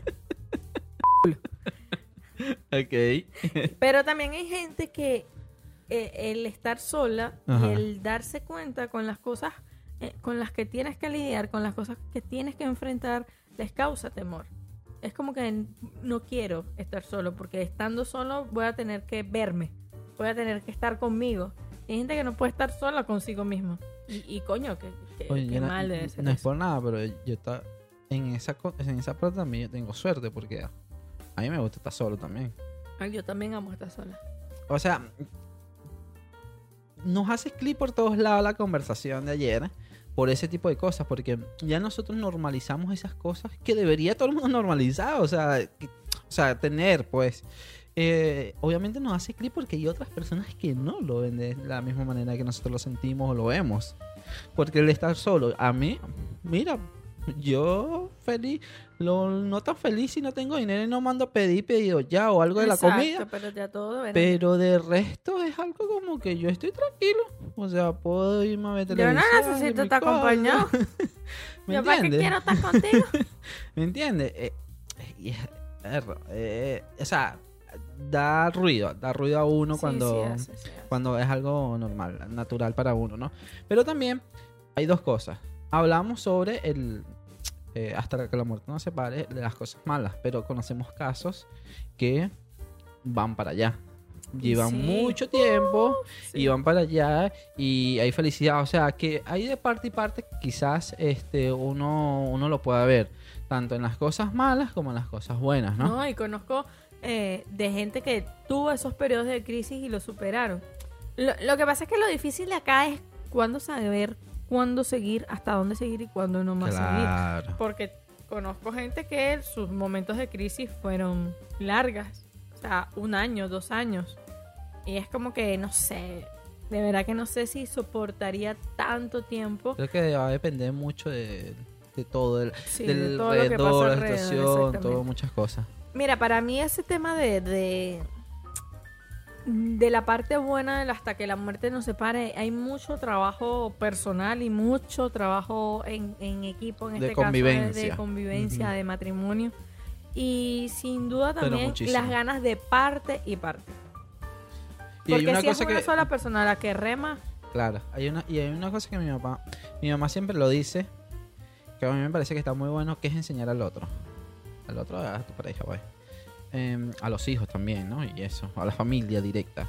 Y que me parece que eso también, porque enseñar a, de, eh, o sea, enseñar, eh, ¿sabes qué? No lo hagas de esta manera. Porque quizás no lo vea. Yo sé, como que lo va enseñando, lo va enseñando, lo va enseñando, y eso es, eso está bien. no, y que, mira, hay algo que uno tiene que aprender a dejar de un lado, y, y, eh, me he dado cuenta porque me ha tocado hacerlo. eh, cuando estás en una relación, obviamente si tú conoces a la persona que tienes al lado y obviamente sabes cómo es y qué cosas no haría, que, que no diría ni haría cosas para hacerte sentir mal. Y una de las cosas que uno tiene que aprender es a, a no ver al otro como el que quiere decirte cómo, qué hacer, cómo actuar, cómo pensar, ¿no? Y creo que eso va también en la parte de la humildad de uno, porque a veces en las Ah, relaciones, pegan al ego, ¿no? exacto, a veces en las relaciones el ego no nos permite aprovechar lo que mi pareja puede enseñarme a mí. Claro. Y, y reconocer eso y pedirlo. Una de las cosas que yo hice con Leo fue eso por el mismo tema que veníamos hablando de los hijos y Me todo lo pediste demás. dos tarjetas de crédito, o sea, estás Y loca. todavía la estoy esperando. Entonces, una de las cosas que yo le decía a Leo con respecto a eso es que como nuestras crianzas de pequeños fueron tan distintas, me di cuenta que hay otras formas de criar, hay otras formas de disciplinar, hay otras formas de criar hijos buenos, sin necesidad del golpe, sin necesidad del maltrato. Creo que una de las cosas que tiene mi suegra, y creo que eso fue también su plus para ella no caer en el tema de golpear, y eso es la paciencia, porque bendita sea la paciencia de la señora No, Marina. Me da que se la aplaude, me señora mi padre. Dios mío santo, si hay algo que yo quiero de mi suegra es su paciencia. Pero no, no, o sea, no, de verdad, porque eh, crió a cinco hijos, a ninguno le pegó y ni siquiera el más tremendo, que era el más tremendo que mi querido cuñadito que la de Andrés, él lo sabe, pero era el más tremendo. Todos ellos eran tranquilos, él fue el único hiperactivo, como diría ella, por eso es que odio esa palabra. sí, sí. Entonces, una de las cosas es- que yo le decía a Leo era eso, mira, Yo estoy acostumbrada porque vengo de una familia donde te gritan, donde te insultan, donde te pegan si ya no paras pelota los dos veces, donde no hay paciencia. Exacto. Entonces, obviamente, la, mi, mi, he dicho obviamente muchas veces, me he dado cuenta de eso. Pero bueno, en fin. Una de las cosas que, que me hizo darme cuenta de eso es mis ganas de querer hacer las cosas mejor. ¿Ok? Siempre lo diré, yo estoy eternamente agradecida por todo lo que me dieron y por todo lo que hicieron dentro de las cosas que desconocían. Pero uno también tiene que saber reconocer cuando algo no estuvo bien. Claro. Y, y fue una de las cosas que me hizo hacer ese clic. Es como que, coño, o sea, a mí toda la vida me han dicho que apunte palo es que la gente aprende. Y caigo en una familia donde nunca, nunca recibieron un golpe y todos son buenos hijos, son buenas personas, son gente respetada, respetuosa, son gente honesta, son gente trabajadora y nunca hallaron palos. Y fueron hijos que hicieron caso y que obedecieron, que nunca se fueron por la vida fácil sin necesidad de un golpe. Entonces era como que, coño, sí hay otras maneras. Y yo le decía eso a Leo, yo necesito de ti que en el momento que nosotros decíamos encargar y tú veas que ya mi paciencia no está pudiendo más. Te lo llevas para el McDonald's. Sí, llévatelos, come helado, no sé, desaparecelo de mi vista y desaparecete tú también. No, era como que, y, y si tú ves que yo grito, por ejemplo, no, no, no me vengas a decir delante del niño, no la grites, porque eso va a empeorar la Sí, sí. situación. Es como la palabra esta, ¿cómo es? La palabra calma te ha calmado exactamente a cero personas en el mundo. Esa vaina es verdad. Entonces es como que si me ves que hago eso y sabes que está mal, no, no pretendas venirme a corregir en el momento porque eso no va a funcionar. Pero sí dímelo. Y dímelo de la buena forma, coño. No vengas a decirme, tú vuelves a porque tú decís, vaya a cagar. Porque entonces era lo que hablábamos.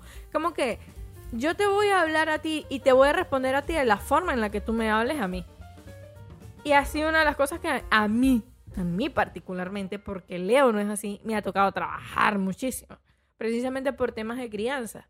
El tema de no gritarlo, el tema de no hablarle feo, el tema de no hablarle con groserías, porque para mí es algo normal, para él Claro. obviamente eso es falta de respeto, y lo es, ¿ves? Pero es eso, normalizamos lo que no debería ser normal. Exacto. También lo hablábamos anoche. Ah, anoche hablamos muchas cosas. Sí, que- fíjense, el tema aquí está casi que alrededor de la cena anoche.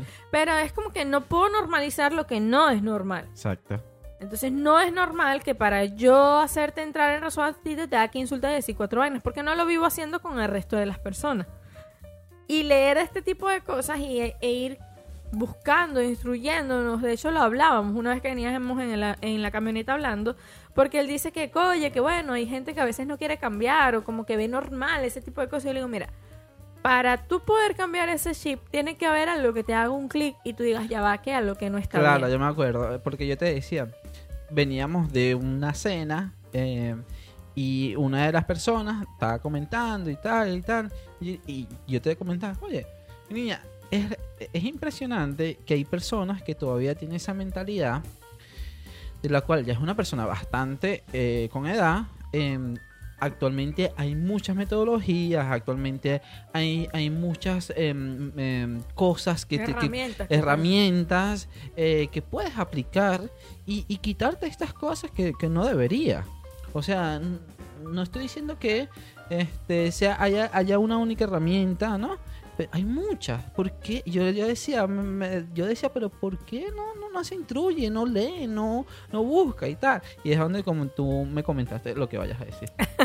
No, yo le dije que hay, podemos leer mucho. O sea, yo veía muchos artículos de, por ejemplo, la, la crianza respetuosa. Mujer asesina también a veces. También lo veo, pero por lo menos no lo pongo en práctica.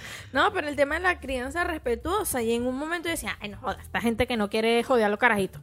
Y llegas a una Argentina donde los carajitos son tan insoportables y tú dices, te le falta coñazo.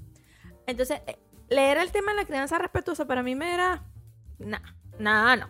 Un coñazo a tiempo bien dado es justo y necesario. Y lo ves repetitivamente en muchas cosas. Lo ves repetitivamente en tu familia, lo ves repetitivamente en tu entorno, lo ves repetitivamente en tu cultura. Entonces, cuando consigues una familia que rompe el molde, los anormales son ustedes, no nosotros, que estamos acostumbrados a que nos jodan. Ujú. ¿Ves? El anormal es, son ellos que nunca en su vida le pegaron. Que agradezcan a Dios que le salieron buenos, ¿sabes? Entonces yo le decía a Leo, mira, para que tú empieces a ver con otros ojos otras cosas, tiene que hacerte un clic, tiene que haber en que tú digas, ya va, espérate. Si yo fui criada de esta forma, y bueno, sí soy buena, y sí, y, logré muchas cosas, pero internamente, psicológicamente, hay cosas que me marcaron porque lo veo de adulta, veo cosas que detesto y no, y no entiendo por qué, hasta que me voy a mi infancia y me di cuenta por qué, y entonces hay determinado, no rencor, pero sí esa, esa, necesito sacar esto, ¿verdad? Y, y, y sí, soy buena, gracias. Y veo del otro lado una persona que eh, tú puedes hablar de traumas de infancia, de, de cosas de infancia y, y no tienen ese tipo de heridas. Y son buenos y son buen criados, entonces es donde tú dices, ¿qué es lo que quiero yo? Claro. Y ahí es donde haces el clic, ahí es donde ya tú empiezas a, a leer para entender y para ver qué puedes ¿Qué hacer. puedes hacer? Sacar de ahí. Y eso va no solo con la crianza, va con el tema del matrimonio, va con el tema de las amistades, va con el tema de la familia. claro. Cuando tú te das cuenta que sí hay familia tóxica, que sí hay padres y hay madres que tú necesitas mantener alejados de tu vida porque aunque te trajeron al mundo y uno lo agradece, no les da el derecho de arruinarte la única vida que tienes, entonces ahí es donde tú empiezas a poner límites, incluyendo a tu madre y a tu padre, incluyendo incluso una madre con su hijo y con lo que pueda amar un hijo. Porque si ciertamente hay hijos que coño, que los nunca recibieron nada de padres, también hay padres que se esfuerzan y hacen y los hijos escogen otro camino. Es verdad. Mm, Porque se ve conozco muchísimo. eso, conozco padres muchísimo. que trabajaban, que estaban, que apoyaban y los hijos decidieron, fueron gente de mente débil y se fueron por otro lado. Así como conozco hijos que no tuvieron apoyo de nadie, que vivieron solos, que pasaron trabajo y son hombres y mujeres que nos joda, aquí que aplaudirlos. Y conocimos gente recién. Y conocimos gente así, o sea, son historias de vida que tú dices, mierda. Entonces te hace ese ruido y tú dices, ok, basta. Hay que cosas que tienes que, que quitar. Y, y volviendo a lo que veníamos hablando de esto, eh, fue en el momento donde yo le dije a Leo, yo sé que voy a necesitar ayuda en el tema de crianza. Y sé que vamos a chocar mucho porque estamos acostumbrados a cosas diferentes. Pero ahí difiere un poquito de ti. Porque ya tú hiciste ese clip. No, no, pero me refiero a cuando hablé contigo que iba ah, a necesitar. claro, claro. Porque, claro, ¿qué, qué necesitas tú para pedir ayuda? Reconocerlo. claro, claro. Y yo tuve que reconocer que la forma en la que yo fui criada no fue que me maltrataran. Sí, porque Sí, eso es lo otro.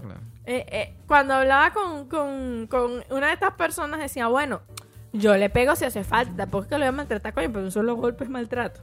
Entonces normalizamos lo que no debería ser normal Físico como psicológico. Normalizamos lo que no debería ser normal. Entonces yo le decía a él, yo sé que a mí me va a costar no gritar a un niño, por ejemplo. Cuando yo estoy acostumbrada a que a, a lo mejor no me pegaban, pero me pegaban cuatro gritos y ya yo me paralizaba el susto. Entonces era como que yo quiero que mis hijos me respeten, no que me tengan miedo. Que son dos cosas diferentes. Y lo hablábamos en ese momento Ujú. también. Entonces, para todo, para todo el, el tema de, de- de qué cosas vas a hacer, qué cosas no vas a hacer, qué cosas vas a permitir y qué cosas no vas a permitir, tienes que hacerte un clic. O sea, tiene que haber algo que tú digas, "Ah, perro, esto no puede ser así. Y por eso es que vemos tantas mujeres en matrimonios con tantos años que no son felices. Por eso es que vemos tantos hijos lidiando con padres que te arruinan la vida y no te permiten ser. Ujú. Y por eso es que vemos tanta gente infeliz en este mundo porque no logran entender que, que, que, que, que estamos aquí para ser felices buscando siempre lo mejor. De dar y de recibir lo mejor del También otro. ambas cosas, claro. Eso de que tú das sin recibir nada cambio es mentira. Mira, yo no, yo lo que hago no lo hago pensando. Y, y la otra vez compartí una frase que me encantó. Lo que yo hago por la gente no es para que la gente me quiera, es porque quiero a la gente. O sea, yo soy una persona muy reservada con la gente que no me cae bien. Y la gente que no me cae bien no la sabe. Entonces yo soy muy... ah, tú allá, yo acá. Pero con la gente que me importa, soy... Muy entregada. Sí. Entonces es como Pero que- porque lo quieres. Exacto, pero eh, eh, es también el hecho de que yo no espero que tú me des lo mismo que yo porque también me ha tocado entender que todos somos distintos, pero si espero algo, no me jodas. Exacto. No no no no no me no me dañes, no me hagas daño, porque por mucho que te pueda amar no significa que voy a soportar que me lastime. Y que eso es muy complicado entenderlo también. Entonces todos esperamos algo a cambio. No me jodas, yo lo que te estoy dando no es para que tú me lo devuelvas. Lo único que espero de ti es no busques dañarme, no Porque- me dañes. y de hecho, te- hago un paréntesis ahí porque conocemos a una persona de la cual es muy entregada y él, él- bueno, y esperaba lo mismo de, de- de eso, pues, o sea, para, para esa persona, el ser entregado, él necesitaba también recibir eso. Claro. Pero las personas no son iguales. Entonces, es, es como ese, ese, ese, ese clic es- también es difícil. Sí, pero eh, este, este, este, cli- mira, es algo que de verdad pasa cuando tiene que pasar. A mí, y aunque a veces lo diga de broma, me sirvió muchísimo el tema de la carrera del coaching. Y fue lo que me hizo darme cuenta de eso, porque todo eso, todo esto que estamos hablando, que yo he hablado de Leo, quiero cambiar esto, quiero mejorar esto, fue de dos años para acá que empecé a estudiar la carrera. Y además porque el primer año es para ti, para que tú te conozcas y te des cuenta de, uño, cuántas cosas estamos alrededor que creemos que es así y no necesariamente es así. Y eso y no está mal. O sea, no está mal darte cuenta que pudo haber sido mejor. Claro. Que las personas te dan en base a lo que tienen, en base a lo que conocen, en base a lo que están acostumbrados, ciertamente. Pero no significa que esté bien. Exacto. ¿Ves? Porque si no, no hubiese tanta gente con traumas, no hubiese tanta gente yendo a psicólogo, no hubiese tanta gente recibiendo terapia. Que no es malo ayer. Que obviamente, claro que no. ¿Viste? He dicho obviamente 200 mil veces. Pero bueno, por supuesto que no es malo. Lo importante el, tema, el, el tema de las terapias, la gente que decide ir a un psicólogo es personas que dicen no puedo, no quiero estar más así, necesito la ayuda de un profesional. Una de las cosas que a mí me gusta de Argentina es eso. Que Sí, ellos aquí son la muy gente- es no, muy y no, y tuve psicólogo, ¿no? Y tu- Sí, buenísimo. Y lo dicen así como que... En Venezuela no eso era un tabú. Uf, Tema- horrible. Miren, mijo, usted muérase, pero no vaya por un psicólogo. Exacto. Por Dios, ¿y por qué? Exacto. O sea, no hay nada más importante que la salud mental. Y cuando nos empezamos a dar cuenta de determinadas cosas que no están funcionando, vienen de atrás. Cuando tú jamás pensaste que un, por ejemplo, bruto te fuese a afectar. Yo le, es lo que yo le digo a, Leo, yo detesto la palabra bruto. Lo detesto, es que ni jugando. O sea, es una cosa que, no sé, estamos echando broma y me dicen, coño, pero es que tú eres bruta. Y aunque sé que me lo están diciendo jugando, es una vaina que me pone un mal humor y me provoca pegarle a la gente Un mal de humor. mal el humor. De hecho, cuando leo a, las herma- a la hermana o a los hermanos jugándose, no, que tú eres bruta, me molesto cuando no le y, y las hermanas y las hermanas, pero ¿qué le pasa a Yulai? Y yo molestísima, porque claro, era una palabra que frecuentemente se usaba en mi casa para insultar y para denigrar. Entonces, en los regaños de cuando no sabías hacer algo, no te pegaban, pero coño, hermana, si eres bruta, no, muchacha bruta. E- Entonces, Claro, eh, ya. eh, lo eran los tienes ahí. tonos, era, y es una cosa que ni jugando. Pero es que es increíble. Es como que no sé, dime, chi- no sé, no sé. Lo que sea, Menos ajá. chismosa ni bruta. Pero chismosa te soy, pero no lo ando regando. A mí me gusta el chisme y yo me con ella. No, no, pero es como que, no sé, mira, dime, dime, dime zorra, dime zorra. Pero no me digas bruta. Pero es que a mí me impresionaba porque tú te molestabas conmigo. Yo decía, pero es que yo no te estoy diciendo nada a ti. Y además, Vero me molestaba. pero Después me una cosa molesta yo. Pero, ¿y a ti qué te pasa? Le dijiste bruta, Mariana. Ok, le dije bruta, no me interesa porque le dijiste bruta. Sí, pero Mariana, no me interesa. Le dijiste bruta y después fue como que, ya, tú sabes que ya me di cuenta porque no me gusta la palabra bruta. Eh, Pero sí era impresionante. O sea, porque lo hacías inconscientemente. No, pero es que de verdad sentía, mira, esa es una de las palabras y de las cosas que te puedo explicar lo que siento desde los pies hasta, hasta la Ajá. última vez cuéntame, O porque sea, yo siento ajá. un calor de verdad, te, te lo juro, sin mentira alguna, que me sube como... Y, y es como que, ¿sabes? Cuando tú sientes esa sensación rara en el cuerpo, que sientes como ira por dentro, que, que lo quieres explotar pegándole a alguien. Sí. Eso lo siento. O sea, yo escucho la palabra bruta que alguien esté diciendo si eres bruta o no sé qué más, o que me digan a mí jugando, ay, pero tú si eres bruta, y sepa que era, ya automáticamente se me nubla, Todo. se me cambia el ánimo, todo, y me siento ofendida y siento que la única forma de que se me quite la ofensa es metiendo un coñazo en la gente. No les pego, pero bueno, termino ofendida y molesta yo. No, pero sí, sí, sí era impresionante. Y era impresionante lo, de lo molestaba que, que, que te ponías en su momento. Y obviamente a mí me, me sorprendía porque es como que no toda la... el trasfondo. Claro, Y no. están acostumbrados. Exacto, porque yo siempre le he hecho bromas con todo el tema, nada, que si eres brota, dale, que no sé qué, pero es algo entre nosotros que era, que, o sea, no era como normal, ¿no? Eh, y, y es- pero es que es impresionante el- lo instantáneo que, que tú te ponías, pero inconscientemente era algo como que tú te estás riendo y de repente, ¡pum!, cambiaste. Miércoles, ¿qué pasó a ti? no es que sí, ¿qué, ¿qué pasó aquí, vale? En menos de medio segundo. ¿Qué es, chica? No, no, sí. Entonces ahí es donde tú te das cuenta, mira, sí tienes. Si tienes trauma, si tienes cosas que, que te molestan. claro. Hablábamos con una prima que ella nos decía que una de las cosas que más le desesperaba era que un papá le estuviese pagando a un niño y le dijera no llores. Ella se sentía que como que coño, pero déjalo llorar. Porque claro, porque mi tía acostumbraba a pegarla, me está matando a golpes y te dicen dice que, no, llores. O sea, ya claro. va. De verdad. Me duele. O sea, yo siento, tengo piel, por lo menos pégame por encima, no sé, rózame para que no sienta dolor y ganas de llorar. Claro. Entonces ella dice que cuando yo le comenté eso de lo de la palabra bruta, dice, con razón, una de las cosas a mí que no, no tolero y me, me pone mal, ella decía, ni siquiera que le molestaba, sino que la desesperaba era escuchar un papá diciéndole a un niño, cállate, no llores, cuando veía que le estaban pegando, o que lo estaban regañando, o que lo estaban insultando. Entonces es como que, ah, si te das cuenta, ¿no? Te das cuenta que hay cosas que, aunque uno no crea que te, as- que te afectan, sí te afectan. Pero viste que eh, justo me fui anoche que yo dije que por eso que a mí no me gusta la violencia. A un- y más a un, a un niño, ¿no?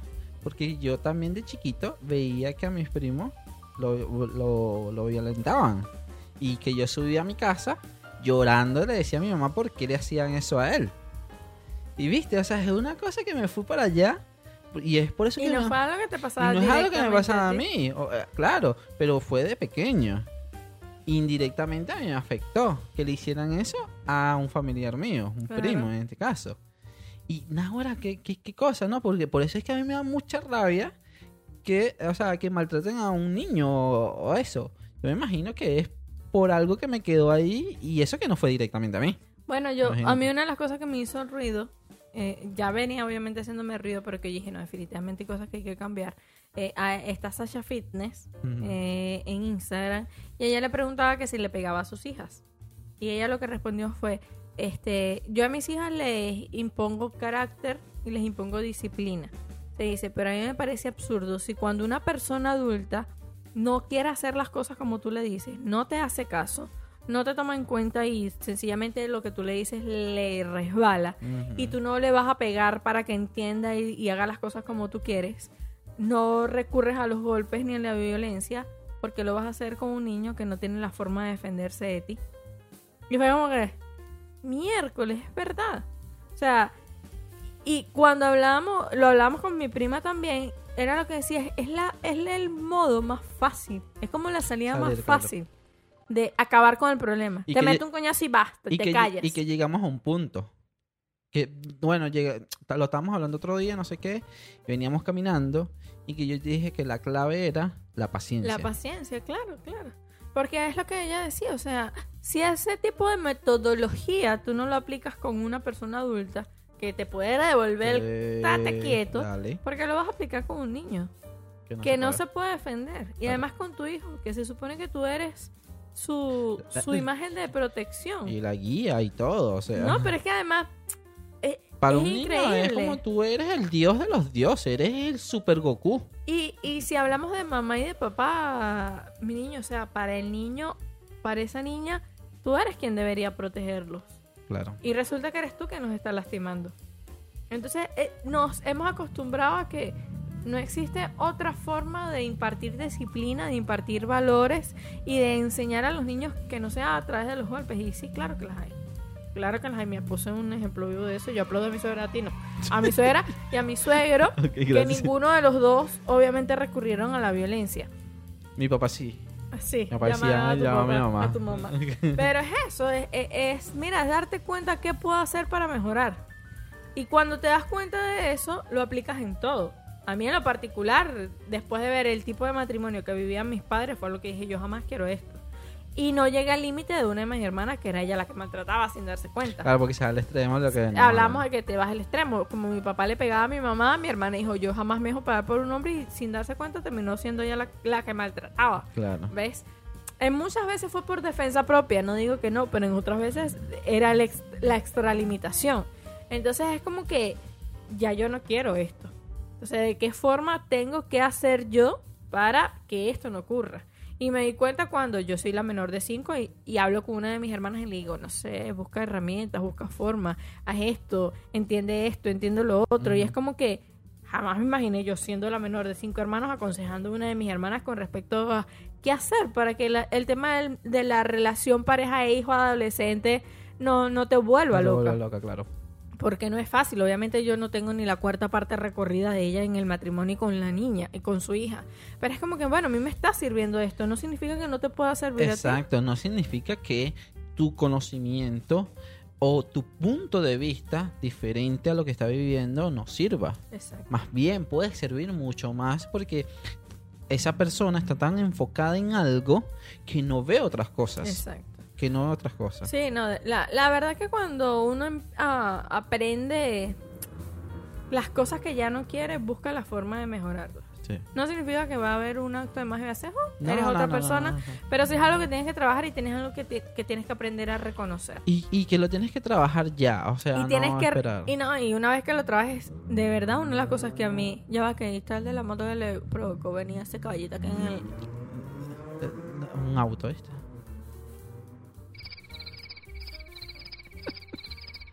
Gracias entonces una de las cosas es reconocer Sí. y era lo que, que creo que no mencioné el punto porque hablaba de eso pero es, es no ver en tu pareja eh, la competencia o ver un rival como que él no puede ver que yo le estoy pidiendo a él o estoy reconociendo las cosas malas que Lo yo tengo. insinuaste, te fuiste por otra Sí, rama, pero lo insinuaste. Pe- Pero es eso, o sea, mira, si yo estoy con Leo, en el caso de nosotros, y no puedo permitirme que él me vea vulnerable, entonces estoy con la persona equivocada. Porque a fin de cuentas, Leo va a vivir cada una de las etapas de mi vida, los buenos momentos, los malos momentos, y me va a ver vulnerable. Claro. Entonces, si yo solamente voy a dejar que él vea lo que a mí me conviene, entonces hay algo que yo tengo que evaluar dentro de mí. Claro. Porque si no tengo la confianza de dejar que Leo sepa que Yo soy así, de tal y tal y tal Exacto. manera. Y que en determinados momentos voy a necesitar de lo que es él y de las cosas que él sabe y que él conoce para yo ser mejor, entonces jamás vamos a poder crecer como matrimonio. Ah. Igual, si él no me permitiera a mí mostrarle y ayudarlo a ser mejor en las cosas que puede ser o que considera que le falta mejorar. Entonces, si no, no, si no somos capaces de mostrarnos vulnerables ante la persona que decidimos que queremos estar hasta que la muerte nos separe, eso no va a llegar hasta que la muerte nos separe, o a lo mejor llega hasta que la muerte nos separe, uno de los dos termine matando. Pero tú sabes, diciendo tú eso, en- yo creo que también es, la, eh, como dices tú, la confianza que tú le puedes tener a esa persona. Por ejemplo, eh, el tema de aprender o el tema de pedir ayuda es muy complicado. Pero a mí siempre se me ha hecho fácil contigo. ¿Por qué? Porque yo tengo la fiel confianza de que tú eres inteligente para mí. ¿Verdad? No tanto como yo, pero sí, sí, estás ahí a la par, ¿no? Este, entonces, claro, yo, yo siento esa. Para que no se te olvide. Ajá, ¿tú yo, yo sientes eso? siento esa confianza que uno debería sentirse con la, con, con la otra persona para que no le cueste pedir esa ayuda o dar esa ayuda también, ¿no? Pero en este caso, para pedir la ayuda, y yo a veces, yo te digo, o sea, tú estás sentada ahí haciéndote cosas y te digo, mira, menina, pasa esto y esto y esto, yo pienso esto, ¿qué dices tú? No es que te estoy diciendo, dime lo que sé yo, no. yo quiero saber qué piensas tú desde otro punto de vista, porque quizás yo, yo estoy enfocado tanto en cosas que me ha pasado, que quizás coincidimos y tú me dices, no, coincidimos, o tú me lo pones de otra manera y yo saco lo positivo que puedo sacar de eso y puedo mejorar eso que te estaba planteando. Me ha pasado muchísimo. Pero ahorita viéndolo, lo, lo he hecho, ¿no? Siempre lo hago, pero desde un principio lo he hecho contigo. Pero yo creo que es eso, es como que esa confianza que te da la, la persona, porque te sientes eso, o sea, te sientes que esa persona te puede aportar mucho. Y eso es bastante importante cuando tú buscas una pareja. Me parece a mí. No, me... ¿Tú por qué me das un beso en el cachete? Porque no hay público. Dame un beso o nos molestamos. Hay, hay público, Dame un beso. señores. Es obligado. Un millón de copias obligado. Entonces, no, pero es, es bastante importante tú sentirte eso cuando elijas a una persona. O sea, e- esa confianza que es, es, es muy complicado eh, conseguir eh, eso, esa confianza en- o ese feeling, ¿no? Con, con tu pareja. Entonces, nada, quería decir eso. Pero bueno, lo importante de esto es, el hasta que la muerte nos separe es muy, mm, muy depende. Muy depende. It, sí. dep- it depends. Depende, depende de. ¿Con qué tipo de persona tú estás compartiendo tu vida? ¿Con qué tipo de persona es con la que tú quieres llegar a envejecer? Y si el matrimonio o la relación que tú estás viviendo actualmente, pues te va a llevar a eso. Y quiero decir algo porque yo sé que estás cerrando. Hemos hablado bastante. Sí. Eh, está cerrando, pero también mm, eh, quiero decir que no solamente es con el matrimonio. Obviamente se basa mucho en el matrimonio. Esta frase sale del catolicismo y de todo el tema. Pero también eso de la muerte, que, eh, hasta que la muerte nos separe, con amistades, con familiares. Eso también hay que, hay que verlo, o sea, de- detállalo, que te haga ruido, porque hay amistades que son tóxicas, hay amistades que no necesitas tenerlo toda tu vida, hay unas que sí, pero hay otras que tienes que desechar porque eso no va. No va porque son muy tóxicas, son muy problemáticas, son y quites esa gente de encima. Aunque la hayas conocido en el kinder, aunque no la hayas conocido en tu crianza desde chiquito, aunque eh, sus, sus padres fueron vecinos, y- quítese eso. Porque eso no va y no te aporta nada en tu vida. Pero bueno, señores, aquí hablamos hoy de todo un poco. Eso fue un remix, me la verdad parece. que sí, mira. Eh, a, a mí me gusta mucho este tema de pareja. No sé, o sea, no, no porque obviamente sienta que, ay, sí, todo el mundo, ay, somos las mejores parejas y todo. No, no, no, de hecho no. Sino porque precisamente Yo siento que, perfecto, pero que a medida que uno va hablando, más va dándose cuenta de Es que se determinadas da cosas. cuenta, claro. Ahorita que estábamos hablando, viste que me has, por lo menos me hizo clic el tema de porque yo detesto la violencia a, lo- a los niños, por ejemplo. Es una cosa que lo hemos hablado, no sé qué y tal, pero mira, pongo. Entonces, acordé. eh, es eso, el saber que, eh, coño, eh, a medida que uno habla y repite y no sé qué más, y va viendo y, y- y vas como haciendo esa introspección, tanto en lo personal como en lo de pareja, te das cuenta que hay cosas que has mejorado, que hay cosas que no son iguales, que hay cosas que te faltan mejorar y que hay cosas que hay que mantener. Sí. ¿ok? Porque te, te ha logrado llegar hasta donde estás. Yo pienso que una de las cosas, o sea, que las cosas, mejor dicho, no una, sino que las cosas y la forma en la que Leonardo y yo hemos decidido llevar el matrimonio es lo que nos ha permitido que hasta el sol de hoy, después de casi cinco años, eso es demasiado, pero bueno. por Dios, tú feliz, después de casi cinco años de matrimonio, no, no, no hayamos atravesado todavía una de estas primeras crisis. Que para mí es mito. Este, yo también espero que sea así. Cuando no, caigamos en la primera les avisaremos. Ah, estamos pasando una crisis, no nos hablamos, vamos a hacer un podcast el día de hoy hablando de por qué coño uno tiene que dejarse de la pareja. Y cuando vean la pantalla con pues, mi timita, ya saben por qué. Ya saben por qué, porque No no, es mito. juntos. No es mito. Y que si pasan por la crisis, pero no a los uno y a los dos, sino a tal edad. No, no, y, creo que una de las cosas que a nosotros nos ha funcionado, o mejor dicho, las cosas nos han funcionado porque hemos decidido y porque creo que el enfoque de ambos es estar en paz. Y yo creo que es eso. O sea, porque una de las cosas que nosotros siempre hemos hablado es que, y, siempre hemos coincidido, es que actualmente como individuo y como pareja nos sentimos en paz. Y es algo que nos gusta. O sea, es simple. Para nosotros es simple. Nos gusta la paz, tanto individual como en pareja. No somos de las, de las parejas esas de... Hay una peleita de vez en cuando Pa' para ponerle que... sazón. A mí no me pongas no. sazón, coño, a mí déjame tranquila. Exacto. O sea, yo necesito estar discutiendo con Leo para saber que lo amo. Yo sé que lo amo y sé los días que no lo amo porque yo estoy insoportable porque él está Post, pre y insoportable. presente y las cosas. ¿no? Exacto. En los tres días de, buenos del mes. Este, entonces es como que si, si su, su, su visión en este caso del matrimonio es la misma, su misión en el matrimonio es la misma, pueden ir y seguramente este hasta que la muerte los separe se nos dé. Esto no si quita que en el camino de unos claro. años todo cambie, se den cuenta que no se aman a pesar de que no peleaban, O a la pesar Mujer de que la Maravilla ma- vino. me o Thor me vino a buscar a Asgard y me voy yo a reinar en el mundo de Asgard. Cállate. Entonces, lo importante de esto es saber reconocer. Si la persona te importa, si tu relación te importa, tú vas a buscar la forma de arreglar la relación. Pero una imagen que vi en estos días que también me, me llamó la atención, que dice que te dicen que no, no renuncies a lo que amas. Es decir, si lo amas, busca la forma de luchar y de mantenerlo, de hacer lo que tú quieres, ¿no? O sea, hay una parte donde dice, ¿y qué pasa si lo que amas no te ama a ti? ¿Qué pasa si por lo que quieres luchar no quiere luchar por ti? Como en este caso. ¿Y qué pasa si, o sea, cómo dejas ir algo que no tienes, algo que no te pertenece? Y aquí va mucho el tema del amor propio y el reconocimiento. Te amo, sí. Quiero hacer todo para que las cosas se den, sí.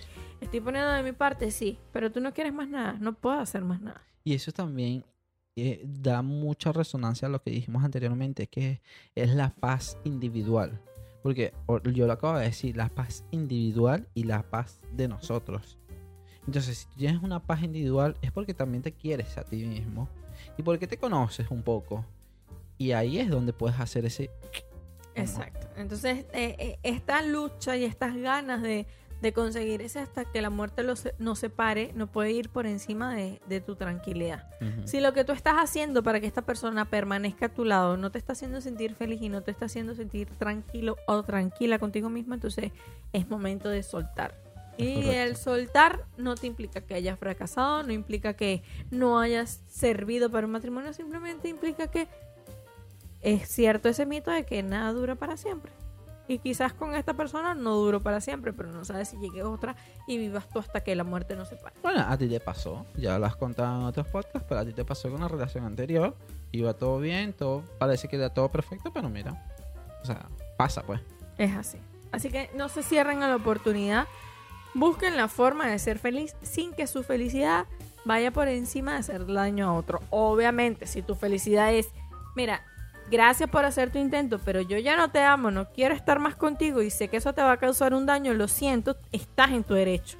Porque estás dejando a un lado a la persona que no quieres para buscar tu felicidad. Y aunque no quieras, vas a herir a otro. Pero es mejor herirlo siendo sincero que herirlo montándole cacho Claro, o herirlo claro, mintiéndole. Claro. Hay dos tipos de, de, de, de, dolor. Y yo siempre prefiero el dolor por la verdad. Mira, eso va a pasar. Pero yo, Yo siempre, siempre- te lo he dicho. Yo siempre le digo a Leo, el día que usted ya vea que no me ama, Ya.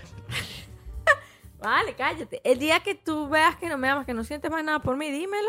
Me va a doler, voy a llorar, obviamente, porque Obvio. yo te voy a seguir amando para ese momento. Por el resto de tu Pero vida. coño, te puedes callar. Ok, disculpa. Que yo te voy a seguir amando para Pero ahí sí en, mejora ese, la en violencia. ese momento, eso no va a cambiar aquí. Entonces cállate que voy a echar para atrás toda la incoherencia que voy a decir. Este, en, en ese momento yo me voy a sentir mal, todo lo que tú quieras, pero te voy a agradecer la sinceridad. No me hagas verte como un desgraciado que me engañó sabiendo que tú obligado a estar conmigo no estás. Mm. Sí lo estás, pero eso es lo que no sabe la gente. Pero bueno, señoras y señores, hoy viernes a las 12 y 21 de la mañana, puedo hablar tanta pendejada aquí hablando de cómo durar hasta que la muerte nos separe o cómo no, todo depende cómo lo vean Todo ustedes. depende, claro. Les agradecemos a todos los que nos acompañaron, a todos los que nos están escuchando en este momento después del día viernes por YouTube o por Twitch, los que nos están viendo o los que nos están el miércoles escuchando. sale. El día miércoles sale o los que nos van a escuchar en las distintas plataformas. Pero bueno, antes que nada, oye, vale, una, una cosita ahí. Que no se está escuchando, pero seguramente se está escuchando para ella. Así Mira, que pero no sé. Mira, yo no sé, yo voy a bailar, ahorita esta vaina no suena y nosotros aquí haciendo mueca, vamos. Tum, cutu, cutu, cutu, cutu, cutu. Es viernes, el cuerpo lo sabe. Se me acaba el vino, vamos. Tum, cutu, cutu, cutu, cutu. Lo que pasa es que, es que si nos pasó en una que no se escuchaba, nosotros no lo escuchábamos y después en la edición y que, que repite, no se escucha, repite, la vaina tonto. Entonces, feliz viernes, gracias a todos por acompañarnos, que tengan Sí. un lindo fin de semana. Busquen encontrar a su persona con la que valga la pena sí. hasta ¿Cre- que la muerte ¿Crees que mañana ha- hagamos stream? Mañana es No, sábado. no, no, no, más sé. No. El domingo puede ser. el quizá. domingo puede ser. Yo trabajo hasta las 9 de la noche. Trabajo 14 horas el domingo. Mm, Feliz día. Pero sí creo que puedo. Igual esta semana, ah, bueno, con toda la enfermedad de la, de la espalda eso, ni siquiera empezamos el gimnasio. No, no, pero y en sí, el último pero, stream habíamos dicho que íbamos a empezar el gimnasio, pero bueno, pero ya, ya comenzamos ya el lunes sí le metemos a eso. el lunes. sí. Esperemos, señores, le vamos a echar cuento de cómo fue nuestro primer día de, Al de martes, el martes le gimnasio. contamos. ante, em, después de muchos años, mucho tiempo, así que a mí me va a costar un mundo, que Y a la otra. 911 y ambulancia afuera, pero bueno. Es tanto así que pedimos refuerzo. Le meti- metimos a la hermana de Leo, el hermano. Para Bueno, que está peor de nosotros gimnasio. también. Sí, no, yo sé que hay. Mira, es que todos estamos Lo que pasa es que ella tiene una edad, está más cerca que nosotros. O, Uh. o no, yo creo que los dos estamos a mitad y mitad. Mi timita, creo que estamos. Ella está un poquito más, Más cerca, claro. Media cuadra. Cuadra. cuadra más por la plaza. Claro. Fucking plaza. Pero bueno, nos despedimos el día de hoy. Gracias nuevamente por Sí. habernos escuchado, acompañado. Esperamos que les haya servido. Si tienen experiencias con respecto a esto, hasta que la muerte los separe, ¿qué piensan? ¿Qué creen? ¿Familia, no familia? ¿Padre, no padre? Usted que está viviendo un matrimonio, que cree o no cree que llegue hasta que la muerte los separe, pero porque el Señor se lo lleve, no porque usted haga que se adelante, nos pueden dejar sus mensajes en nuestras distintas plataformas, Instagram, YouTube, TikTok y todo como un podcast. en dos platos. En, en Instagram siempre vamos unos minutos antes, 10 minutos antes, vamos a decir cuando estamos en vivo, así para que nos puedan charlar ustedes también dentro de los diferentes temas y dan su punto de vista, porque puede ser diferente a lo que tenemos nosotros. Así que está buenísimo la plataforma de Twitch porque podemos interactuar directamente y en vivo. Les deseamos un excelente fin de semana y nos vemos el próximo en vivo aquí. Cuando sea que sea. No, yo iba a decir ya, por eso lo pensé. Nos vemos en el próximo stream aquí en twitch.tv. Un podcast En dos platos. Dos puntos de vista. Dos puntos de vista. Dos opiniones encontradas. Dos opiniones encontradas. Aquí, Aquí. en un podcast en dos platos. En un podcast en dos platos. Porque para nosotros no es suficiente una opción, pero tú decides quién tiene la razón.